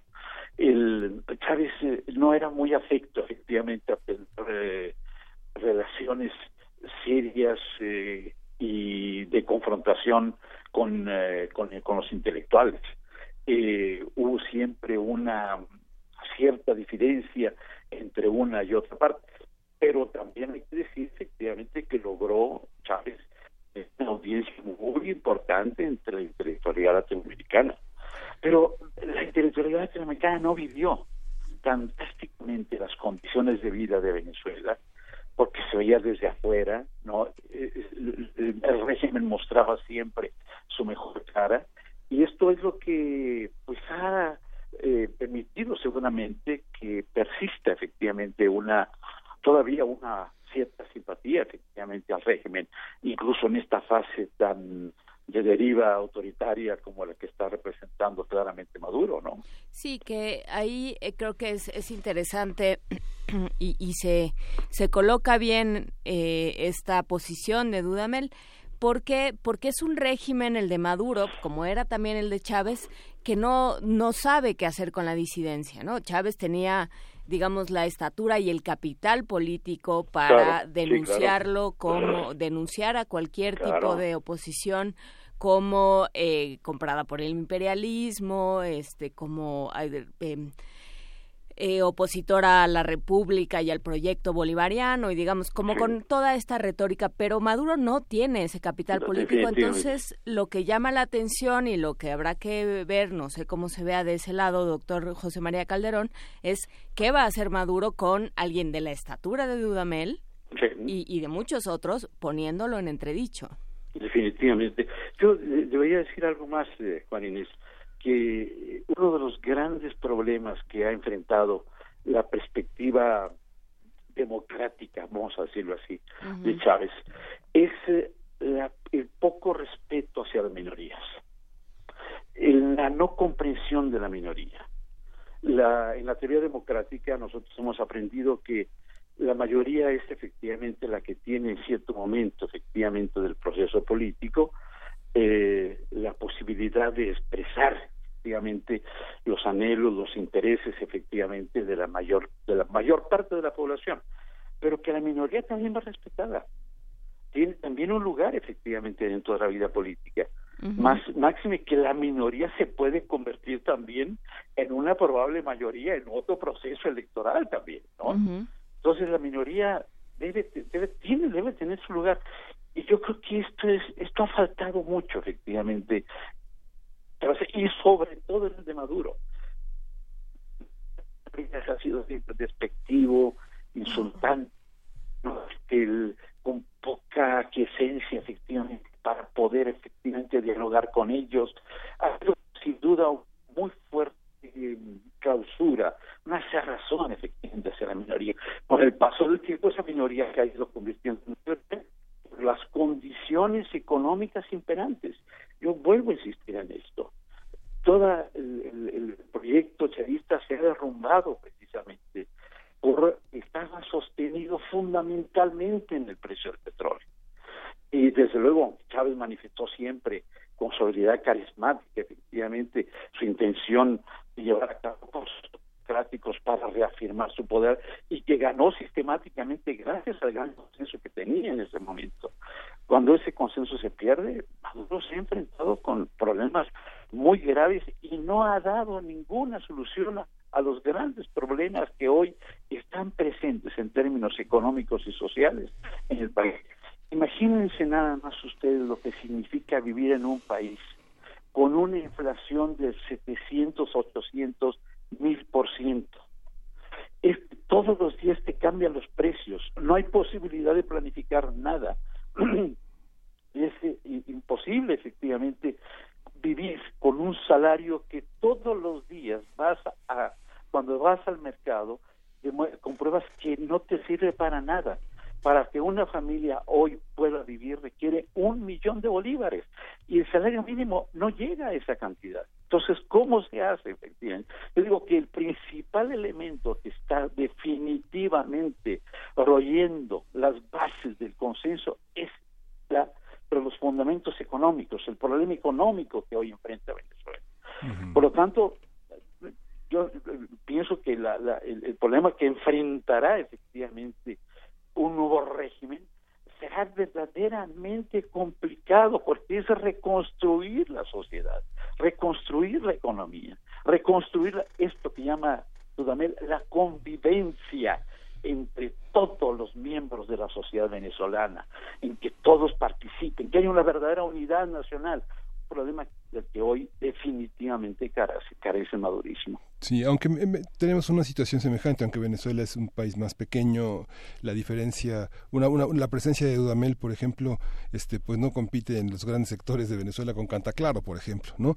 Sin embargo, no sé, uno ve ya las protestas que crecen en estados más pequeños, no sé, Carabobo, Bolívar, este, Maiquetía, este, y, y, y, la gran dicotomía que hay con la Universidad de los Andes y la parte andina y la parte también de la amazónica de Venezuela, que es que está en la delta del Orinoco, que son como las antípodas de un mismo mundo totalmente distinto, un mundo de las alturas y un mundo del nivel del mar. Sí, claro, desde luego. Sí, que no, no, no pesa la parte cultural, hay un vacío, ¿no? Zulia, un estado petrolero, un estado petrolero tan fuerte que la gente vive de, de este de las rentas, ¿no? Sin lugar a dudas.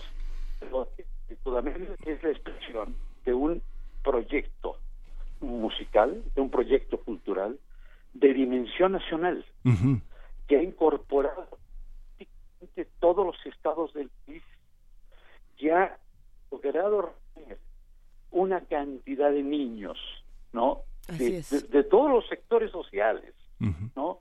Este, imagínense ustedes que la escuela de la, escuela de la que viene Dudamel tiene actualmente 700 mil estudiantes.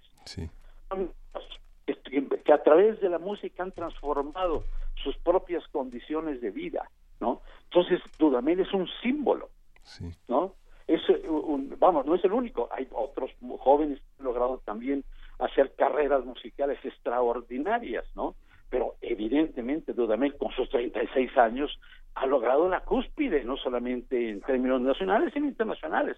Creo que actualmente dirige la Orquesta Sinfónica de Los Ángeles, ¿no? Estuvo en el festival de primero de año de la, este, en, en, Viena, ¿no? dirigiendo la Orquesta Sinfónica de Viena. Es decir, estamos hablando de, de un director de estatura universal, ¿no?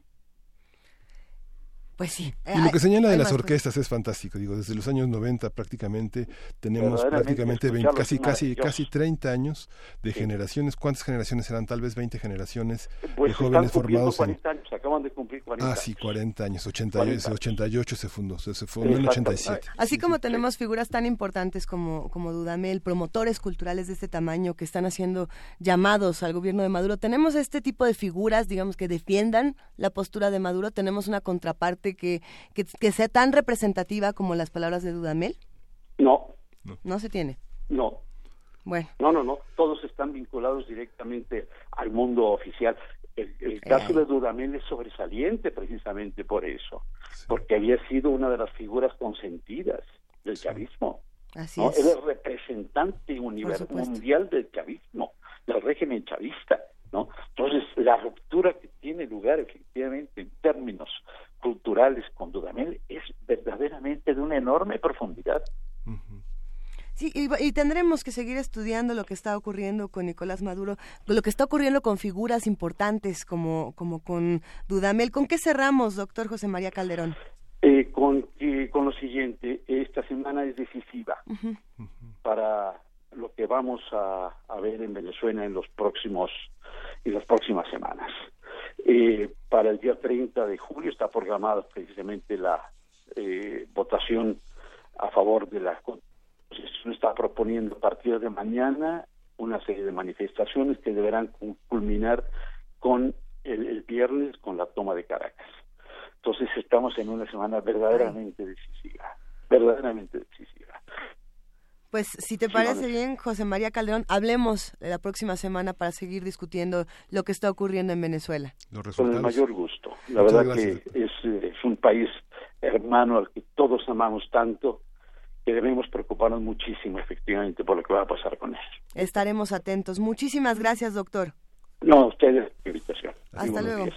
Vamos a escuchar más música para seguir hablando de Latinoamérica. Tenemos la curaduría de Gastón García Marinozzi, que esta vez se fue a Cuba. Sí, me recordarás ese famoso bolero de Frank Domínguez, que fue un éxito en los 50 en la voz de Fernando Álvarez, cantante de la orquesta de Bebo Valdés y que en los 70 versionó hasta Rubén Blades. Vamos a ir a una interpretación grabada en vivo en la televisión cubana de Miami en 2002. Esta es la curaduría de Gastón García Marinozzi.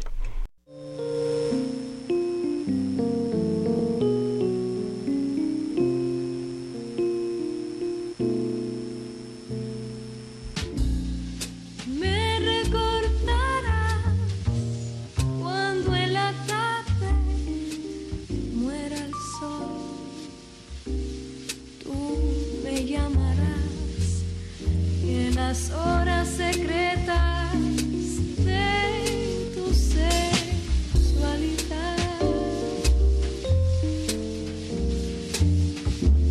te arrepentirás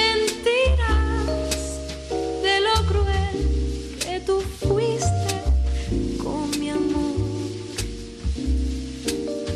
Te lamentarás, pero será muy tarde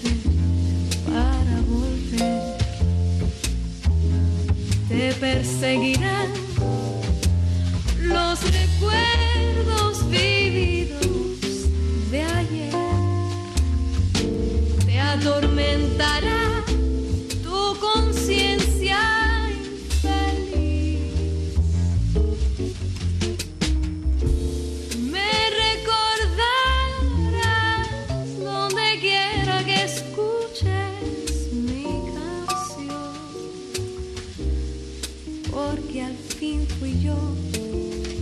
te enseñó todo lo que sabes de amor.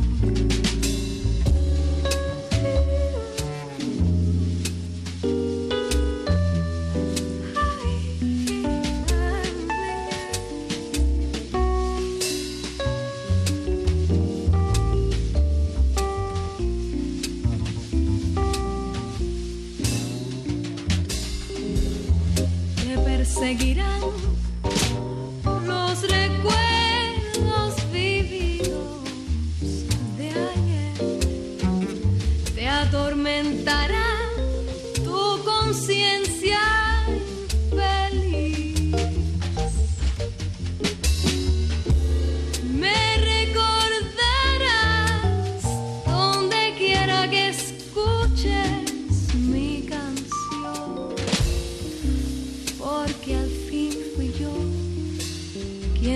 quien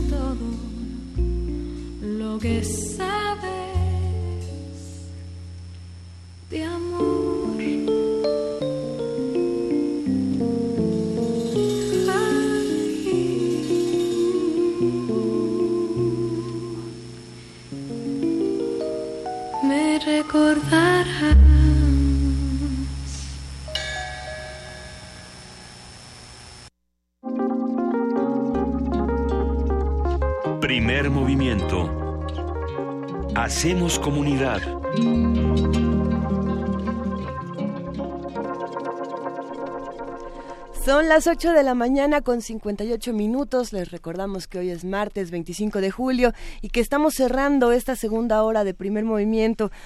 Llámenos, comuníquense con nosotros en nuestras redes sociales. Estamos en el 55 36 43 39, en arroba P Movimiento y en diagonal Primer Movimiento UNAM. Y tenemos muchísimos contenidos en www.radiounam.unam.mx, donde no solamente podrán encontrar el podcast de Primer Movimiento, sino que podrán encontrar una serie de producciones que aquí les damos como regalos sonoros a lo largo de la mañana. Eh, que el otro día, Miguel Ángel, estaba viendo esto, decía era radio.unam.mx No, es radiounam.unam.com. Creo que todavía no se cambia el, No, no, el dominio. Para los que ya le estaban buscando como radio.unam.mx, tengo la impresión de que todavía no se redirige, pero Vania Anoche nos está diciendo que sí. Bueno, hagan, hagan la prueba y, y que todo esto sirva de experimento para que visiten los contenidos que Radio UNAM ofrece. Recuerden que tenemos una programación muy rica, tanto en el 96.1 de FM como en el 96, di- como en el 860 de AM. Y bueno, pues habrá muchas sorpresas para todos los que nos están escuchando. Quédense con nosotros porque ya está afuera de la cabina de Radio UNAM de primer movimiento un, un- sujeto que les va, les va a encantar. No, no les anunciamos más, pero, pero hay cabaret. Hay música, hay- se va a hacer de noche. En es- esta mañana va, va a anochecer y va y se va a poner bastante disfrutable, así que no le cambien. Vamos a tener poesía necesaria con Juana Inés de esa, de todo un poquito y además vamos a tener también gaceta. ¿Qué, qué no vamos a discutir el día de hoy, Miguel Ángel? Sí, y bueno, tenemos varios radioescuchas endeudados. Tienen que consultar los podcasts de Héctor Zagal en estas visitas que realizamos al- al- en la Ciudad de México y, y están endeudados con las fotos de panqués, de galletas. No, a ver, Andrea González sí nos mandó su pastel. Sí, sí, hay muchos que ya cumplieron. Rosario Martínez, si no me equivoco, también mandó galletas, la, la foto Sí. de las galletas. No nos mandaron galletas de comer, pero nos las Y ahí están los podcasts para, para Bien. revisar todas las recetas de Rodrigo Llanes y todas las visitas, las rutas que planteó Héctor Zagal. Y, y también nos deberían de mandar las fotos de los nuevos botes de, de reciclaje que iban a tener en sus casas que Marjorie González nos dijo. Nos dio todo el curso de cómo Ahí separar están basura. los podcasts, vale mucho la pena descargarlos, leer, este, escucharlos y ponerlos en práctica. Pues por lo pronto, querido Miguel Ángel, le mandamos un abrazo a R. Guillermo, a Miguel Ángel Gemirán, por supuesto que a Rosario Martínez, a Juan R. Marín, a todos los que están haciendo comunidad con nosotros eh, en estos días de vacaciones y no nos dejan, no nos dejan morir solos. Quédense con nosotros, viene mucho más. Primer movimiento.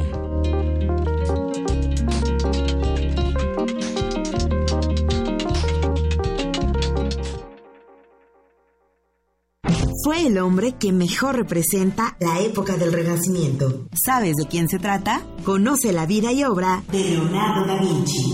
Leonardo da Vinci posiblemente escribió para no olvidar lo que iba inventando. Por eso, en sus documentos no hay orden cronológico ni consecutivo y para leerlos es necesario mirarlos a través de un espejo. Escucha Cultura para llevar en www.descargacultura.unam.mx. Cada ser humano debe ser igual ante la ley, y para esto es necesario estar conscientes de nuestras diferencias.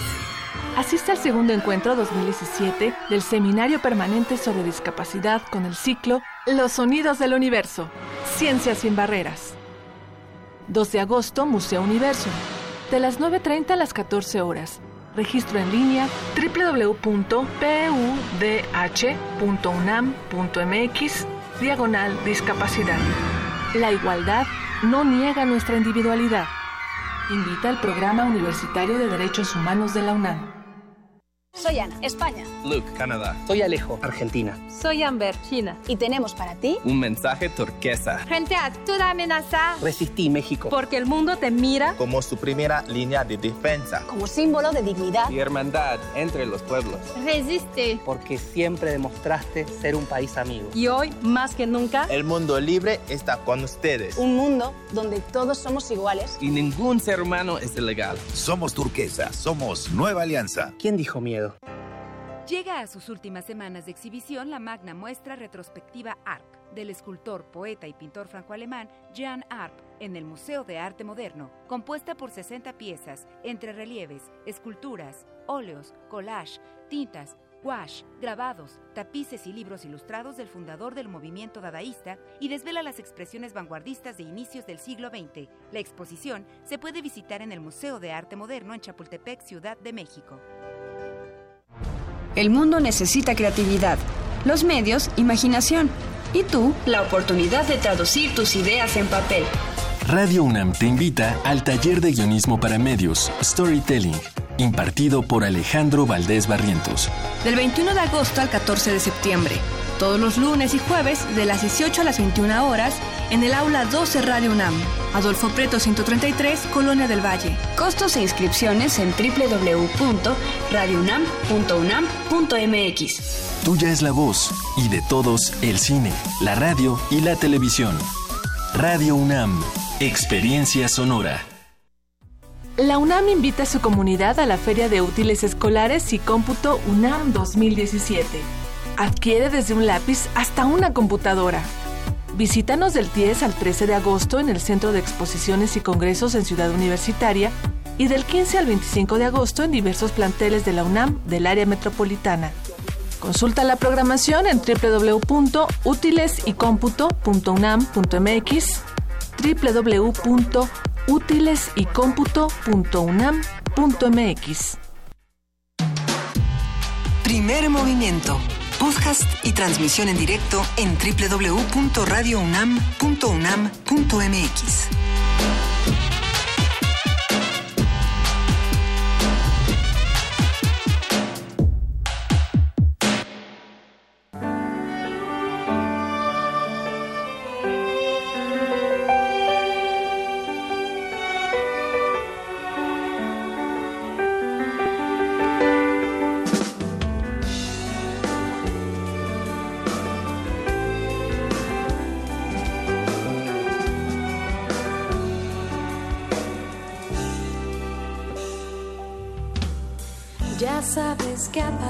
estar dormida. Y camino las paredes buscándote. A veces soy un árbol y a veces un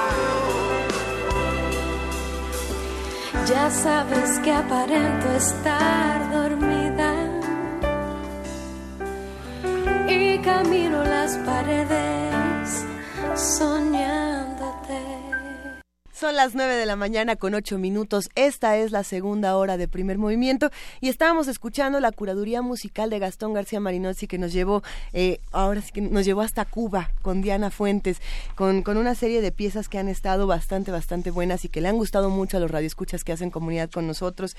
Escríbanos, díganos qué les está pareciendo lo que escuchan, qué quieren escuchar.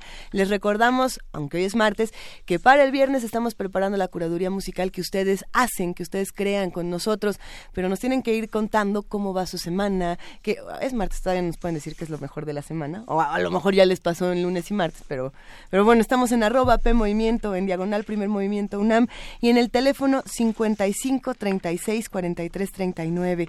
Quédense con nosotros, todavía tenemos muchísimo que discutir, mucho de qué hablar, y, y para estos tiempos complejos donde a veces no sabemos cómo reaccionar a la indignación, cómo, cómo encauzarla. Tenemos, como siempre aquí, poesía necesaria.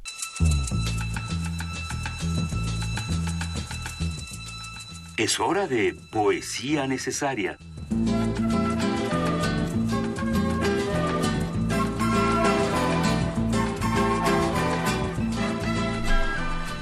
Querida Juana Inés de esa, es tu turno de poesía necesaria y estamos muy emocionados. Eh, ¿Estamos muy emocionados? La verdad es que sí. Nos Ay, gusta mucho cuando lees poesía necesaria.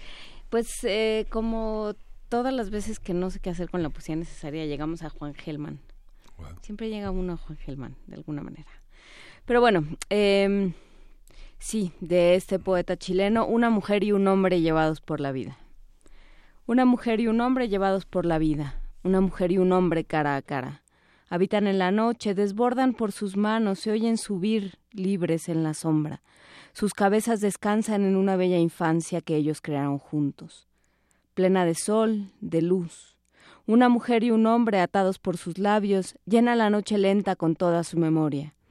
Una mujer y un hombre más bellos en el otro ocupan su lugar en la tierra. Primer movimiento.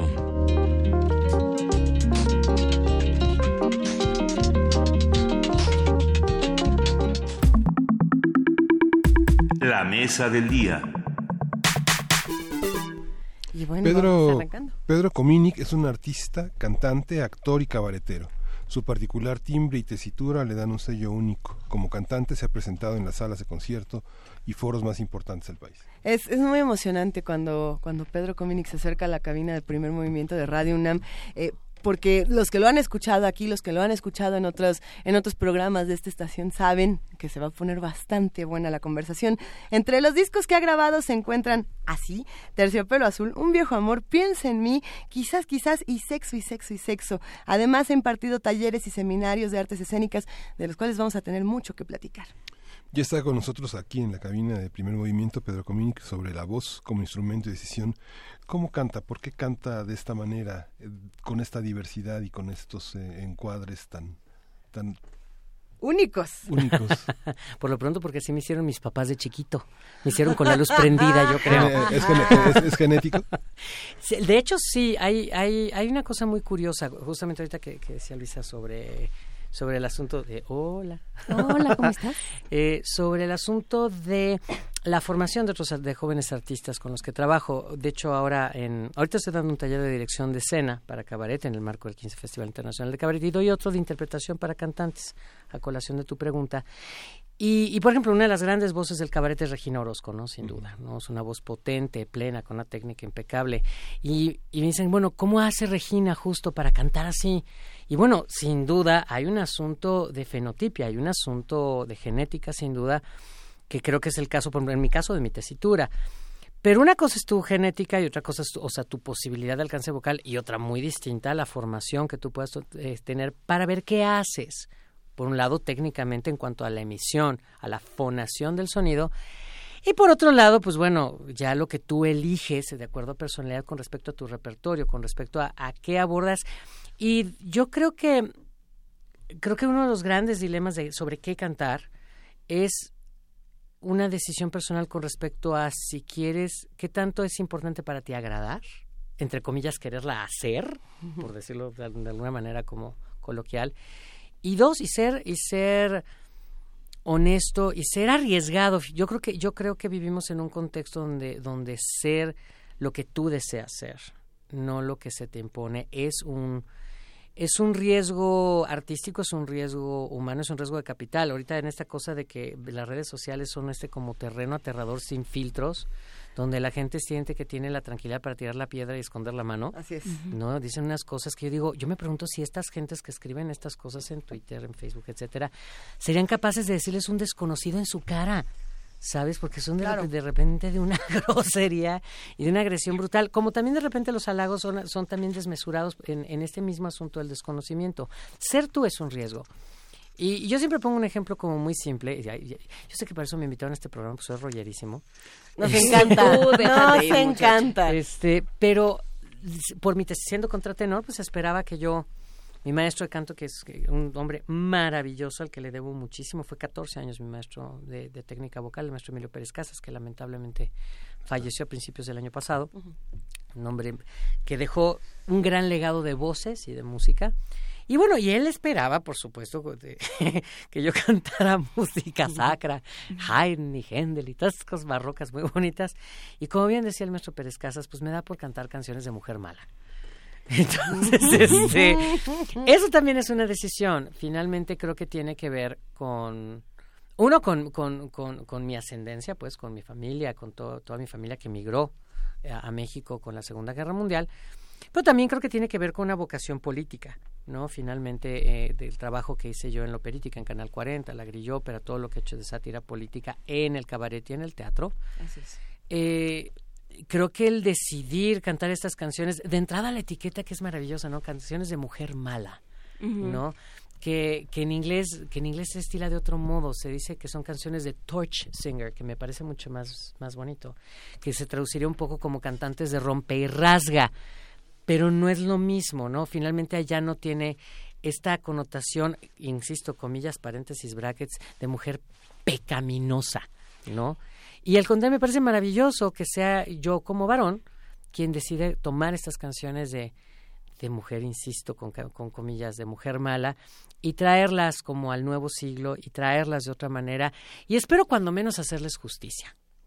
que yo creo que pasa y, y era un poco lo que lo que planteábamos al momento de, de armar esta discusión Pedro Cominic es em, qué estamos haciendo con cuando construimos una voz no de pronto eh, discutíamos hace rato fuera del aire sobre estos estos eh, cantantes que se parecen unos a otros y que ya son como indistinguibles y que son fórmulas ¿no? ¿Y qué pasa cuando uno se atreve, como dices, a, deci- a- a decir, pues es que no soy, eso yo no soy, y yo soy otra cosa que no cabe en ninguna definición? Porque ese es el, el problema contigo, ¿no? Que uno te escucha y dice, bueno, pero esto, ¿qué es esto? Don- don- onta, on- on- Ajá. onta bebé. Y, y tiene que ver con, con una con, con una construcción de Sí. quién es uno como sí por supuesto como profesional como artista pero también como como persona y qué quiere decir y para qué está ahí Claro, fíjate que dices una cosa es muy cierta, este, Juan Inés, que es este asunto de dónde quedo yo como músico, porque más también vivimos también en esta época de obsesión con las etiquetas, en más de un sentido. Eh, en tan sencillo como en qué están, en qué anaquel puedes encontrar mis discos en una tienda, ¿no?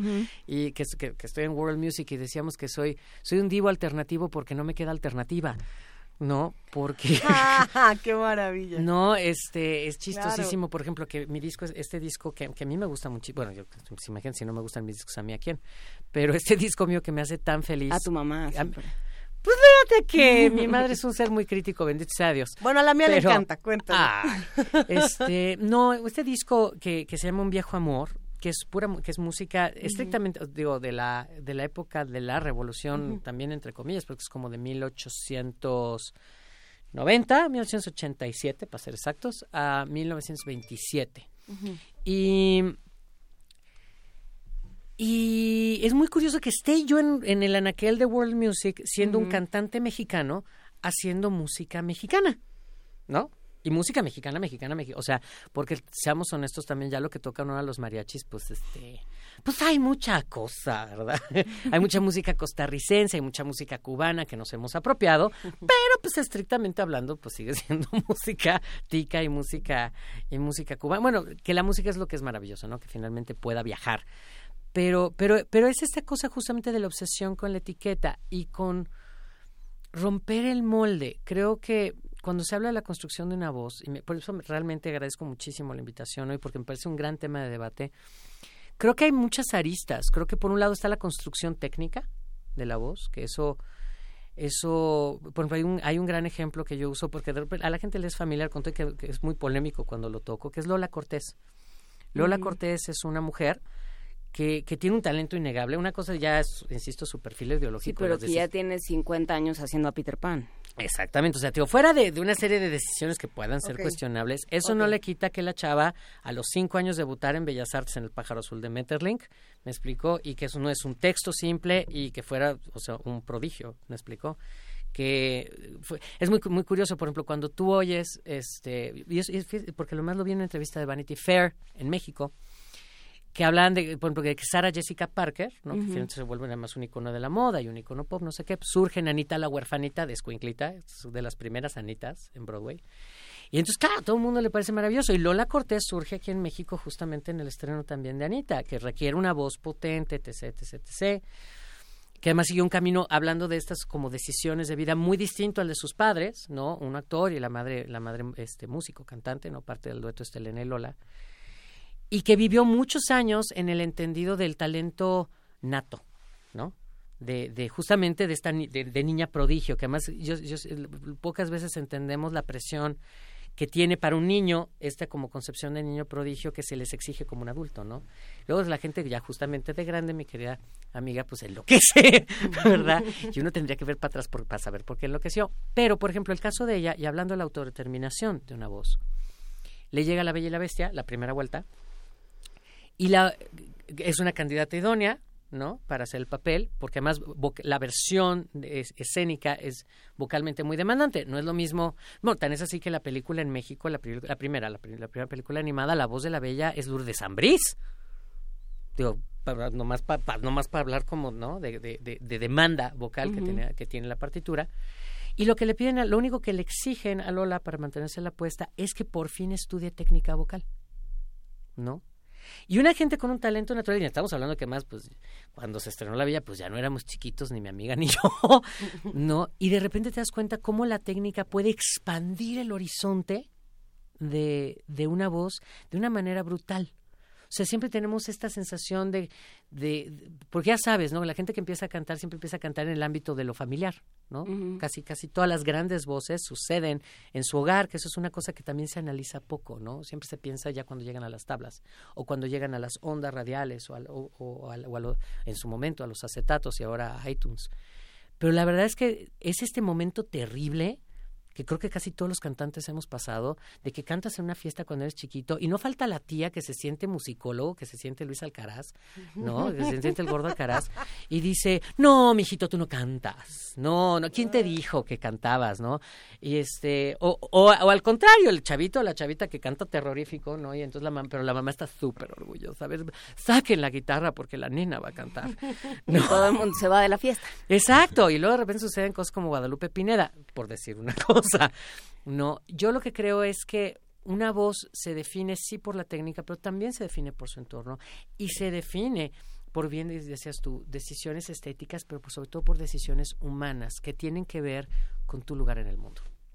Y con una formación también, ¿no? O sea, el talento ahí está, pero cómo lo trabajas y cómo, cómo decides, ¿no? Este, cuáles son tus canciones, o sea, sí, si toda la vida has escuchado a José Alfredo Jiménez, pues probablemente tu repertorio tenga que ver con José Alfredo Jiménez o con quien sea, pues. Hemos hablado aquí, hablamos en algún momento con, eh, con un par de cantantes de Guerrero, de la costa grande de Guerrero. Y decían, bueno, pues sabemos las canciones, o sea, eran un par de niñas que cantaban unas canciones truculentas. Boleros ¿no? dramáticos. Unos Sí, boleros, boleros muy dramáticos. Pero porque eran los que oían en su casa. Claro, ¿no? claro. Entonces, ¿cómo se va haciendo uno de un repertorio y cómo va diciendo, de aquí soy? Claro. No, a mí, a mí, a mí me pasa mucho, por ejemplo, con, con el material de Marlene Dietrich, ¿no? Con, con, con, fíjate, con do- dos, dos aristas de repente muy, que parecieran muy distintas en mi trabajo. La Dietrich y Piaf, por ejemplo, ¿no? Que la verdad es que yo lo oí con, con mi abuela y con mis tías abuelas llegadas, ¿no? Con, con, con la guerra a México y, es, y, que, y que además eran como muy progres, mis tantes, ¿no? Entonces ellas en Viena andaban literal, lo que sería como el equivalente a la movida vienesa, ¿no? En la República de Weimar, dos de mis tías, que es un- es una anécdota maravillosa, fueron a tomar sesión con Freud. ¿No? Porque era además, porque además era in, era como Claro, la era novedad. chic. Era, sí, era chic, era como una cosa como New Age, ¿sabes? ¿No? Este, ir, ir al diván, ¿no? A, a- a- a hablar mal de tus papás, ¿no? este, y, es, y entonces, claro, ellas oían todas estas cosas, pero llegan a México y encuentran una resonancia a todo, a todo este momento de, de, de, de Europa Central en la época de la República de Weimar en voces como Toña la Negra. ¿No? En, incluso en voces, que eso también es súper cuestionable, porque una cosa es como compositor Agustín Lara y otra cosa es como cantante, auxilio, socorro, ¿no? Digo, es un gran intérprete, incluso de sí Te van a escribir, pero te van a Sí, escribir ahorita. no, no, yo Sí, bueno, entiendo. pero, pero era mejor compositor que cantante. No, pues seamos Vamos a dejarlo o sea, así. La rola que tú quieras de él, la que quieras, digo, cantada por él o por quien sea, es como, híjole, me va- igual me van a volver a hervir, como maestro manzanero. Pues es maestro manzanero. No, no, o sea, no, o sea, espérame tantito. Lo adoro, me parece un gran... Es muy temprano para Sí, que es- estés eh, tirando ídolos. No, estoy, no, Pedro Comín, a mí me invitan a la provocación. A ver, en esto de tirar ídolos y no ¿quién te tirarlos. dijo? Tú vienes a portarte bien, dice. A transgredir bien. Hablando de estos referentes, también cuando estamos construyendo voces, sobre todo en los más jóvenes, estos referentes pesan muchísimo, ¿no? Y, Sí. y al parecer, si cantas Edith Piaf y si cantas a, a Billie Holiday, estás en un lado. Y si te gustó Lady Gaga y te gusta George Michael, no perteneces y de inmediato te meten a, a otra caja y esa, tus referentes no cuentan porque no son de la altísima cultura y de los Claro. altísimos referentes.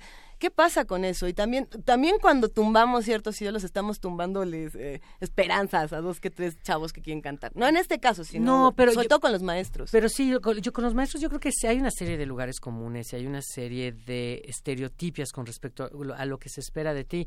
Yo...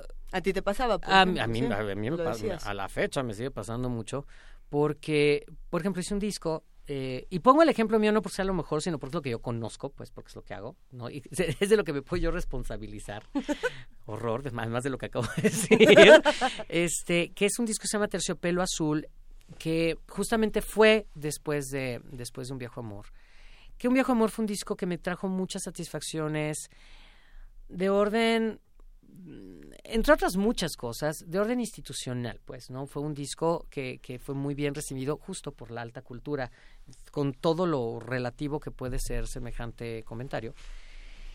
Y, y creo que uno de los grandes riesgos para cualquier creador es decir que ya eres aquel, ¿no? Como decía Rafael, Mm. este, que ya, entonces em- que empiezas a vivir para nutrir a la figura y no para nutrir tu impulso eh, creativo y genuino. Y, y entonces hice este disco que se llama Terciopelo Azul, un- con un enorme guiño a esta película maravillosa Blue Velvet que justamente retomaba una serie de canciones de cuando yo era adolescente, que evidentemente cuando yo era adolescente, te estaba hablando de adolescente, 13 años, adolescente, 12, 13 años, 14, 15, pues no tenía el bagaje que tengo ahora, no, no tenía el, entre comillas, prestigio que tengo ahora, y había, y entonces el soundtrack de mi vida de ese entonces, pues era muy distinto, ¿no? Y, pero finalmente es parte de las sonoridades que me definen como intérprete.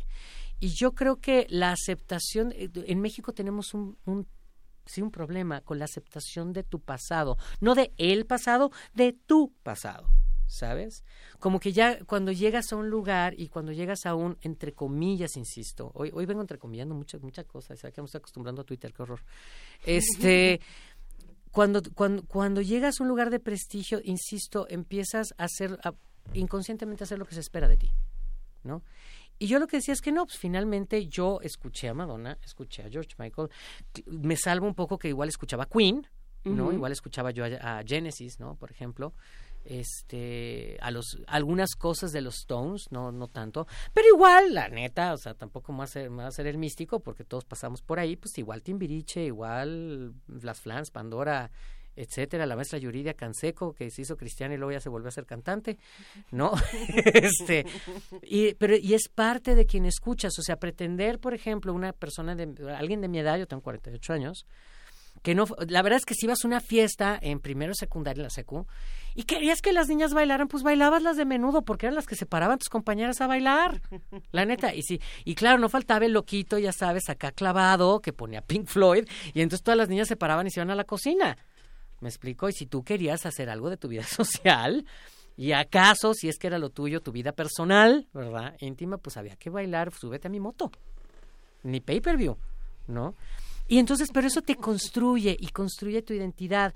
Y creo que para mí, y, cr- y creo que para muchos artistas, recuperar la idea de que eres un líder de opinión es justamente mostrarte sobre las tablas, mostrándote completo y aceptando lo que mucha gente se da en llamar placeres culpables. Pero yo estoy seguro, pues más, yo sé de, yo sé de muy buena fuente, que muchísimos grandes músicos, grandes escritores, cuando lavan los trastes y cuando se bañan no lo hacen con Mahler. Habrá los que sí.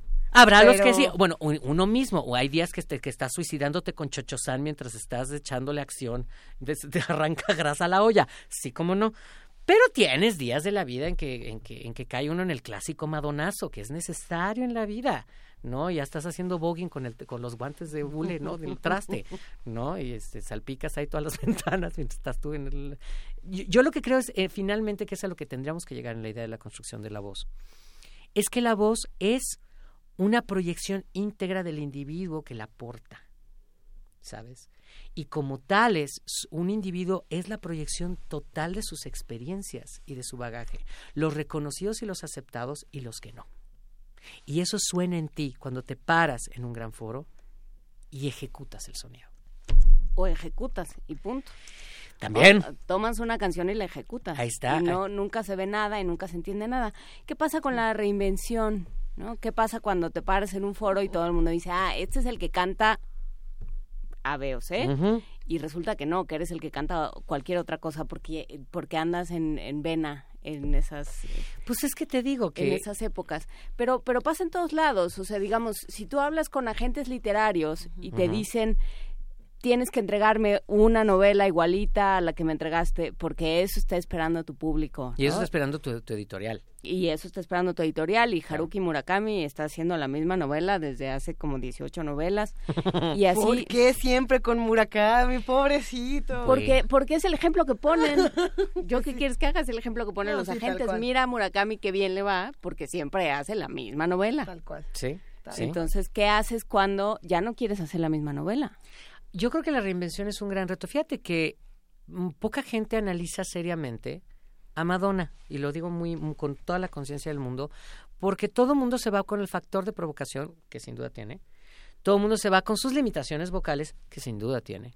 Yo lo que creo en términos artísticos es que es una gran showwoman. La- Sí. ¿Acaso la más grande showwoman de la segunda mitad del siglo XX, de lo que va de ahorita? Pues, digo, eh, basta ver sus números. Pero yo creo que su gran mérito es justamente su capacidad de reinvención. Porque la reinvención tiene que ver con romper tu propio paradigma, tiene que ver con la, con la exploración, tiene que ver, y tiene que ver en última instancia con el riesgo de, de- de perderlo todo. Recuerda este, este álbum donde venía la canción esta de American Pie. Este, Cuando se volvió vaquera. Va- no, no, uno, no uno antes, que salía ella vestida como de, de camuflaje, de, como de, Ah. de- de militar. Y era un álbum muy político. Y que mucha gente decía que le había, eh, que casi le costaba su carrera. Pero la reinvención tiene que ver con eso, entender que la reinvención tiene curvas, ¿no? Tiene altibajos. Yo creo que la, la proyección de un individuo, al igual que la vida misma de un individuo, tiene, tiene estos altibajos, tiene crestas y tiene, tiene depresiones. Y creo que tiene que ver justamente con, con la capacidad de reinterpretación de una voz. Creo, por ejemplo, que hay dos caminos muy, muy puntuales, o cuando menos, ahora sí que cada quien habla de la feria según cómo le van allá. Uno es justamente una, re- una reinvención cerebral, ¿no? Cuando tú tomas una pieza y tú decides muy conscientemente, voy a cambiar la rítmica, voy a cambiar la estética de sonora, desde voy a cambiar la tonalidad, ahí ya hay, una, ya hay un asunto de reinterpretación, ¿no? Fuerte, sobre todo en ciertas piezas icónicas, ¿no? Y por otro lado está, yo, y que pa- para mí es como, como uno de los retos más apasionantes y es al que yo me he abocado en general, que es la reinvención a partir de la resonancia de una pieza con el propio público. Cuando cantas, por ejemplo, a, a- a alguien tan icónico como la Piaf, que yo no sé si lo haga, me precio hacerlo con solvencia porque cuando menos trabajo mucho para hacerlo. Este, Es una maravilla. Espero, espero, espero que la gente que lo escuche sí lo considere. Pero lo que es muy difícil es que justamente por tu propia admiración de alguien como la Piaf, tanto a la voz como al estilo, como a su carga de vida, la emulas, incluso inconscientemente. Entonces, much- muchos de mis alumnos justo me preguntan eso, ¿cómo te separas? ¿No? De, de lo que admiras, o sea, ¿cómo te separas artísticamente de un lugar de amor? Incluso a veces, y yo lo reconozco, de veneración, ¿no? Lo digo en el mejor sentido. Y yo lo que he descubierto es que justamente es tu propia mente te traiciona. Quererlo hacer en papel nomás no sale.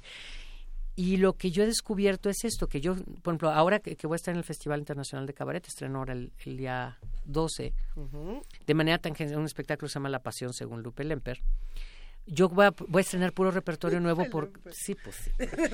Este, voy a esperar, estrenar puro repertorio nuevo que posiblemente sea mi próximo disco, porque lo que yo hago, hablando de este asunto de la reinvención y la reinterpretación, es hacer las piezas y mientras las estoy... Es un proceso muy esquizoide, pero muy sabroso, muy riesgoso también, de abrirme completamente a nivel de percepción cuando estoy cantando y te juro que la gente va respondiendo y te va dando el fraseo.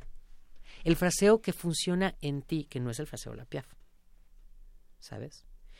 Y implica un nivel como de, de dialéctica. Ahora me voy a poner marxista y después de estar hablando de Madonna, fíjate más. Este, un nivel de dialéctica y de, y de, y de rapport con el público muy fuerte, porque te das cuenta, de veras, la gente inhala y exhala donde espera que tú le des el golpe. Y, y el público termina conociéndote mejor que, que tú mismo, ¿sabes? Y entonces es un asunto no de obedecer, sino de escuchar y de entrega para construir una interpretación que te es única a ti y que es distinta al ícono, ¿sabes? Y es algo que nunca logras hacer en trabajo de mesa. ¿Y nos puedes cantar algo ahora? ¿O prefieres que la producción nos Nosotros dé una sorpresa? donde nos digas. Es de verdad. Va- nosotros prometemos respirar. Este, ¿qui- Parejito. ¿quién, es este? ¿Quieren que les cante algo nuevo? Me levanté, le dije a Amalia, me levanté a las seis de la mañana para venir, para venir a cantar aquí. Hablando de la, fíjate, la construcción de la, hablando de la construcción de la voz, de veras, se los digo, no nada más es el asunto técnico, también hay un asunto fisiológico. De veras, el, el cuerpecito es como, lo- no es lo mismo un mañanero que el de antes de dormir. No está, no está- no está el cuerpo igual, no, No. responde igual. no. A veces lo está pidiendo y a veces le tienes que tocar la puerta así de ya, por favor, reacciona porque me vas a hacer quedar mal. no, entonces si lo dicen que por qué no más hablo de sexo, qué horror. Pero bueno, ¿se les antoja que les cante algo que de, lo, de lo de siempre o algo de lo, de lo, de lo que viene? De Lo lo, que nuevo. tú quieras. De De lo, nuevo, nuevo, de de lo lo nuevo, nuevo. lo nuevo, lo nuevo. de lo nuevo. Ahora en este espectáculo La Pasión según Lupe Lemper, que se estrena el, el sábado 12 de agosto ahí en el, en el en- eh, bueno, dentro del 15 Festival Internacional de Cabaret, en el, me toca en el Vicio a las 10 de la noche. Pues es que es un viaje sí ecléctico y no, porque creo que la, la, la directriz es más bien temática. Entonces voy a hacer cosas, por ejemplo, de Liliana Felipe. Voy a hacer, voy a hacer a Piazzolla. Voy a hacer Piazzolla. maravilla. Voy a hacer a Nina Simón, ¿no? Y ya, justamente hablando de la lavada de trastes, pues voy a hacer a Angélica María, ¿por qué no? Este, ¿No? Entonces, quise hacer un pedacito de, de algo de, de, de Liliana, que de hecho por una extraña razón se echó poco. Te les digo que hago canciones de mujer mala. Y va más o menos así. Todo era amor, amor. No había nada más que amor. En todas partes se encontraba amor. No se podía hablar más que de amor, de amor. Todo era amor, amor. No había nada más que amor. En todas partes se encontraba amor. No se podía hablar más que de amor, de amor. Amor pasado por agua, amor a la vainilla, amor al portador, amor a plazos, amor chorreado de merengue. Amor que se alimenta de celos y ensaladas. Amor con faltas de puntualidad y mala ortografía. Amor que incendia el corazón de los orangutanes. Amor desinfectado, impostergable, sin impuestos. Amor indeformable, amor desnudo. Amor, amor, que simplemente amor. Amor, amor. Amor, amor, amor, amor, amor. Y nada más que amar. Tan, tan. ¡Eh! ¡Bravo! A ver, pero tu asunto con las mujeres malas. No, yo creo que pasa por un, por, por lo mismo por lo que pasa el cabaret, que es eh, la transgresión. ¿no? Sin O sea, duda, sin no duda. hay ser más transgresor, sobre todo en una moral, en una moral, en una moral judeocristiana, que la mujer, la mujer caída, la mujer mala, la mujer de cascos ligeros. ¿no? Exacto. La sobre- mujer que se atreve a confesar, que ama, que siente, que quiere. Claro. Y sobre todo la mujer, y yo creo que eso es una gran clave, la mujer que no necesita del hombre. No, yo creo, me parece que es como la mayor transgresora y creo que debe ser, para mí es la más celebrada, ¿sabes? De hecho, este espectáculo, La Pasión según Lupe Lemper, es un espectáculo que si lo platico así suena como que es un ladrillazo horroroso. Es lo malo cuando tú hablas de la tesis, ¿no? De tu, de tu espectáculo de cabaret, porque aunque no lo crean los cabareteros, trabajamos con una tesis. No, ya luego, ya luego entra el chistín. Hay método en la locura. Sí, por, por favor, there is method to my madness. Ya lo dijo sabia, bueno, lo dijo alguien mucho más sabio que yo. Pero, pero justamente el espectáculo de lo que va es sobre la autodeterminación del valor en la mujer. O sea, cómo una mujer es y vale, no a partir de una relación, no a partir de una talla. Ay, qué horror. De veras, de veras, no, me, me- parece aterrador, ¿no? La obsesión con la talla cero hora y con y, y- y tetas copa C, ¿no? Es, o sea, son conceptos, ¿no? Fenotípicamente mutuamente excluyentes, ¿no? Salvo una rara- evolutivamente inviables. además. Exacto, ¿no? Este, la, la, el asunto de que, de que de- por ejemplo, estoy at- at- aterrado, no, no debería decir quién me lo dijo, ¿no? Alguien que me dijo que, este, que su madre, como era su madre, pues ya no era mujer, porque era su madre, ¿no? Y yo así de... ¿Y qué se vuelve mamífero? Eh, Exacto, entonces que es un saxofón o qué, qué, no, Ya, con esa boquita que ves a sus hijos ya no es mujer, ¿no? Y, además, pero además lo dijo un tanatólogo en una ponencia súper seria. Y yo decía, pero ¿cómo se atreve? Factores tanto de la intención del intérprete. O sea, si es una mujer que se está emancipando y por ende llega al ejercicio de la exhibición u ocultamiento, ojo, porque otro de los grandes temas del burlesque es que es el sometimiento del espectador y el empoderamiento a partir del encubrimiento del cuerpo, del ocultamiento del desnudo, ¿sí? No es lo mismo que yo lo hago porque lo decido, ah, porque me está regenteando un padrote literal, me está subiendo a fuerzas a hacer este número. Son dos cosas, o sea, la intencionalidad de entrada lo, lo, lo transforma, ¿sí? Como puede haber mujeres que lo hacen por decisión propia, pero con una intención de ser eh, cosificadas, ¿no? Y, y algunas que, o sea, finalmente creo que, insisto, la, la- la diversidad tiene que ver con, con la intencionalidad. Yo ah, toco un tema que luego es, es también polémico con mis alumnos, que hacemos el distingo entre arte y artesanía Cuando hablamos, por ejemplo, de la plástica, sinceramente. O sea, yo no exijo de la vaquita de, creme, de, de cerámica de cremera en la que le echo lechita a mi café en la mañana, que sea que tenga una carga estética maravillosa, porque es una artesanía, ¿no? Claro, si la hace Jeff Koons, pues entonces estamos hablando de otra cosa, en teoría. Aunque sea la- incluso la misma vaquita. La vaquita es una esfera y refleja tu cara y es un reflejo de tu melancolía en una vaquita que no es una vaquita. sí. Exacto, entonces hablamos de la intencionalidad y a veces en las artes escénicas no hablamos de que existe la artesanía y que puede haber artesanía súper bonita, no como el yadrocito que le compras en, en Liverpool a tu mamá, ¿no? Este, que puede estar muy bonito, pero no que sea una artesanía cara, pero artesanía, ¿no? Como puede haber yadro que sí se tenga una expresión estética personal, ¿no? Eh, yo lo que creo es que también eso pasa en el burlesque y eso pasa también en el cabaret. En el cabaret incluso hay, bueno, este fenómeno que creo que tiene que ver con la mediatización muy positiva de la comunidad LGBT. Creo que de la mediatización de personalidades como RuPaul y su famosísimo RuPaul's Drag Race, que ya en muchas partes del mundo se considera un, un- un programa de televisión mainstream. Y si no me equivoco, tiene 11 nominaciones este año a los Emmy. Ajá. Es importantísimo. Porque es buena televisión, está bien producido.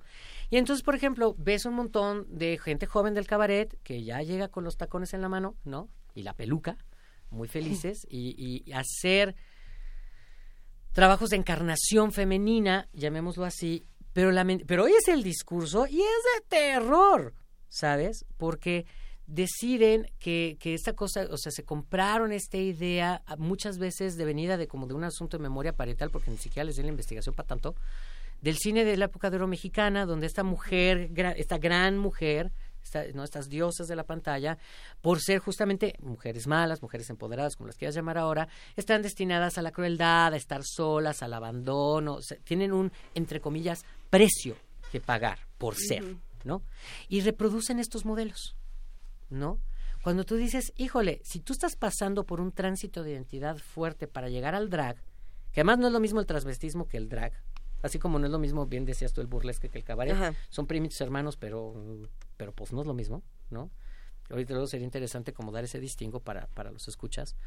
Pero se suben en tacones y en peluca y en vestido, etcétera, y empiezan no a hacer necesariamente caricaturas de mujeres, sino a repetir muchas veces a sus mamás y los discursos de sus mamás. Y dices tú, no es que esté yo criticando a la mamá de nadie, pero finalmente muchas veces, eh, bien lo han dicho, el, el, el- el gran adoctrinamiento del machismo en este país viene de las madres. ¿Sí? No chille, no sea marica, péguele, ¿no? Este, usted se pone azul, ¿no? Porque el roce es de las niñas, no juegue con Barbies, usted juegue con camioncitos, ¿no? Porque ¿qué va a decir su tía? ¿Qué va a decir su abuelita? Si lo bebe este, hablando así, ¿no? Y te das cuenta que toda esta gente se sube al escenario a repetir estos modelos. Cuando yo pienso que el tránsito de un intérprete para abordar un personaje en un género opuesto al, a tu, tu identidad como individuo cis, seas hombre o mujer cisgénero, ¿sí?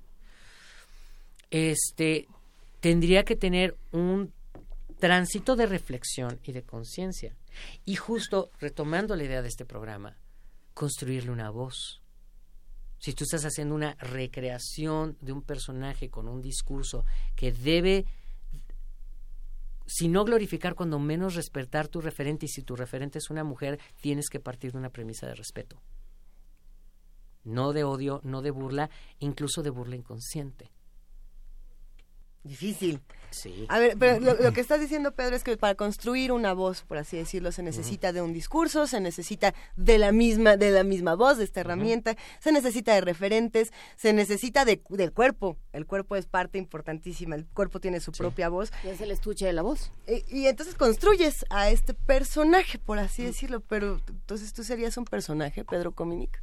Tengo mis días. ¿Este, sí. ¿Este es un personaje o no es un personaje? No, yo creo que son es una persona pública. Sería muy naif de mi parte pretender no serlo, ¿no? Hay yo he procurado porque creo que tiene que ver con un asunto de honestidad y responsabilidad, conservar mi persona pública cercana, cuando menos en discurso y forma a mi yo privado para mí la construcción de esta persona pública, de esta voz pública, tiene que ver más no con la censura ni la parcialización, sino con el respeto a ciertos ámbitos de lo familiar y de lo íntimo que creo que solo me competen a mí, ¿no? Creo que otra de las grandes tentaciones de esta época de las redes sociales es justamente este tuitear tus calzones, ¿no? Est- Estar como enseñando los calzones en Facebook, en, ¿no? Y luego chillan porque les, los haters les postean cosas. Digo, pues si no quieres que te digan nada, no lo hagas, no lo- la famosa fobia se con estos eh, posts de Facebook de este Facebook está vendiendo ahora tus fotografías y es propietario, no sé qué, como si fueran a hacer portadas, describe con la foto de tu perro, ¿no?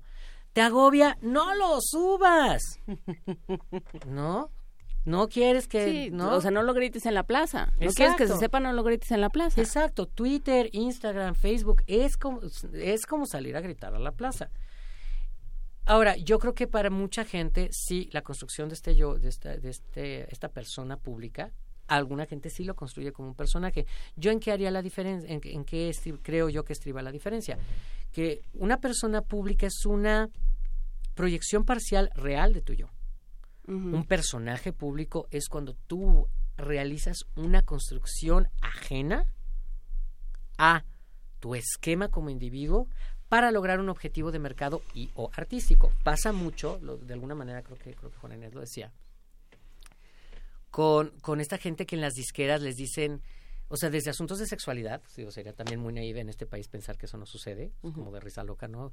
Este, que les inventan esposa, mujer, hijitos a la gente y les construyen toda una vida pública para sustentar sus ventas. Y pasan, fíjate, ya pasa mucho más con los, los y las cantantes que con los actores, curiosamente, que también son voces, finalmente, ¿no? Y, y entonces se vuelve un personaje público porque son construcciones que no tienen nada que ver con la intimidad, ¿sabes? No, es como también estos otros cantantes, lamentablemente trajeron a mi atención hace, eh, una serie en la que estaba trabajando un caso, por ejemplo, que el, y, y lo digo porque está documentado, no, no, Sí. no es mi intención agredir a nadie, sino que esto es una cosa que está documentada, lo planteó incluso la señora Silvia Pinal en su autobiografía, eh, Enrique Guzmán, que es un tipo adorable, a cuadro, adorable, adorabilísimo, a mí me parece todavía, pero de Mozuelo sobre todo, un muy buen intérprete, un muy buen cantante, una muy buena voz, y que era un hombre violentísimo, este, con una serie de temas, o sea que justamente había este divorcio entre el personaje público y el individuo privado.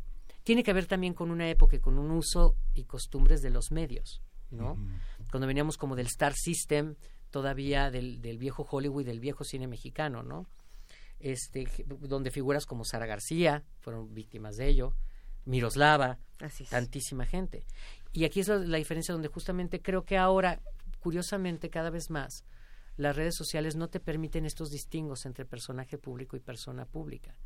Y llegamos ahora incluso a la carimbenza, donde se construyen voces desde la nada. Yo estoy muy sorprendido ahora, estoy haciendo un programa de televisión en línea que se llama Desnúdate con Pedro Cominic. No es que traiga yo una agenda de promoción, no vayan a pensar. No, no, no. Pero ahorita nos la vas a repetir todo. En Pues un sí, momento de más hecho, nos es- cuentas todo. esta semana se lanza mi canal de YouTube, oiga usted. Eso. Pero una de las cosas que, estamos trabajando en el programa, porque me resultó, me ha resultado muy atrayente y muy intrigante, son esos fenómenos de que las nuevas personalidades mediáticas vienen de YouTube y vienen de Twitter. Y muchos son gente, son personas que lo que pasa es que tuiteaban un chiste diario y que no tienen una formación, no hay una sensibilidad, o sea, porque yo pongo un ejemplo, ay, pues el público me va a ver vivir por las cosas A que ver. hoy.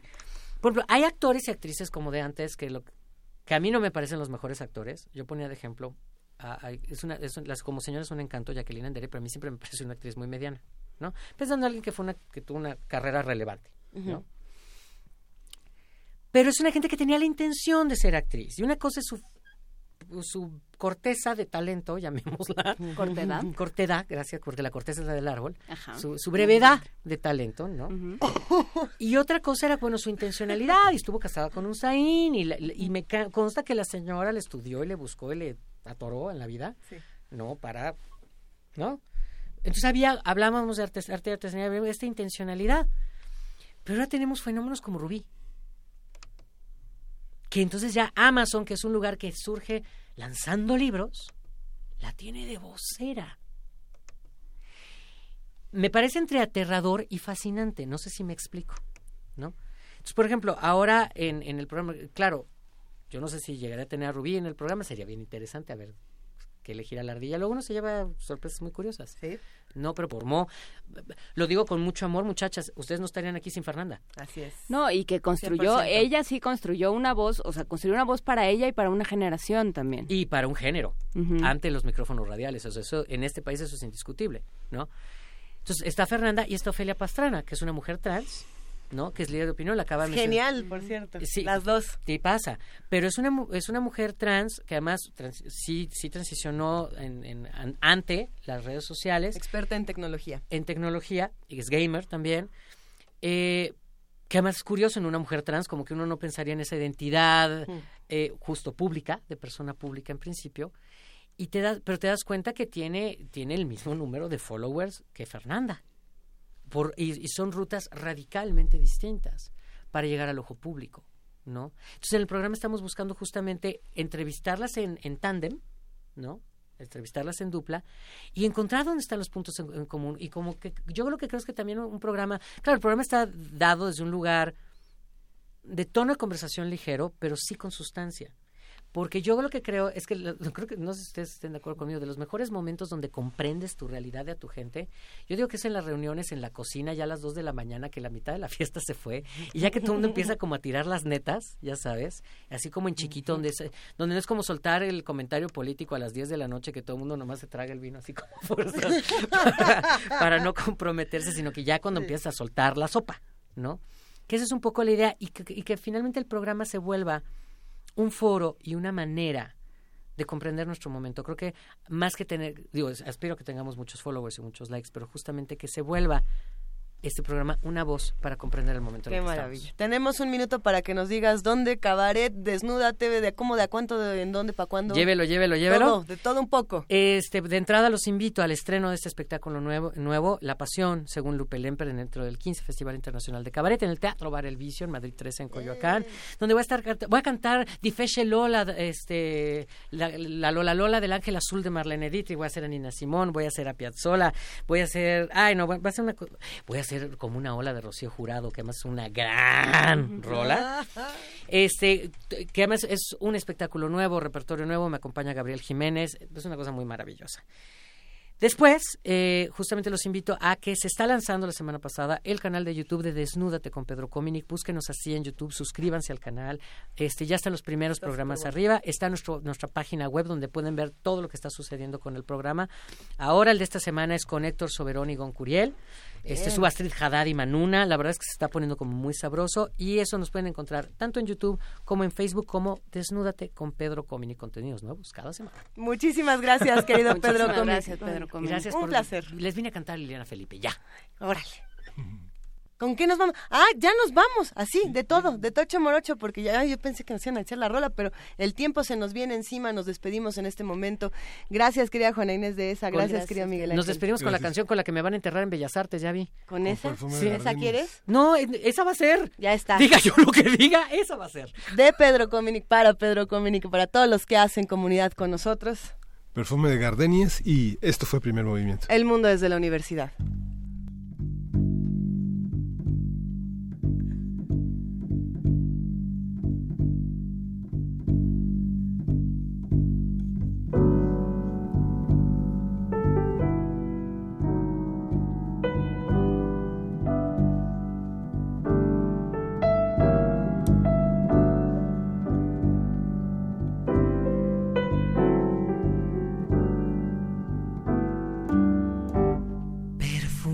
De gardenias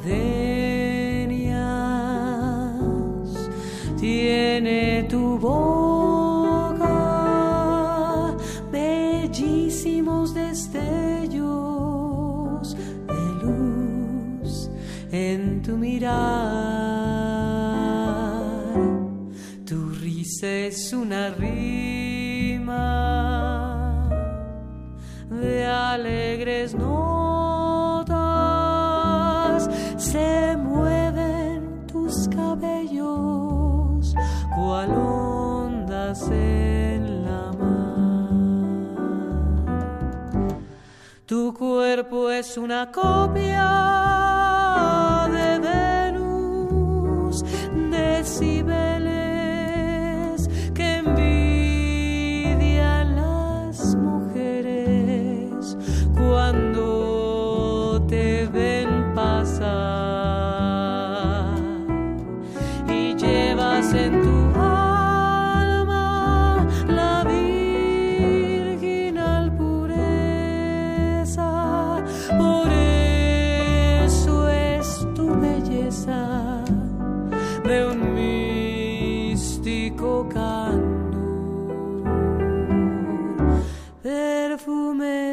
gardenias. Tiene tu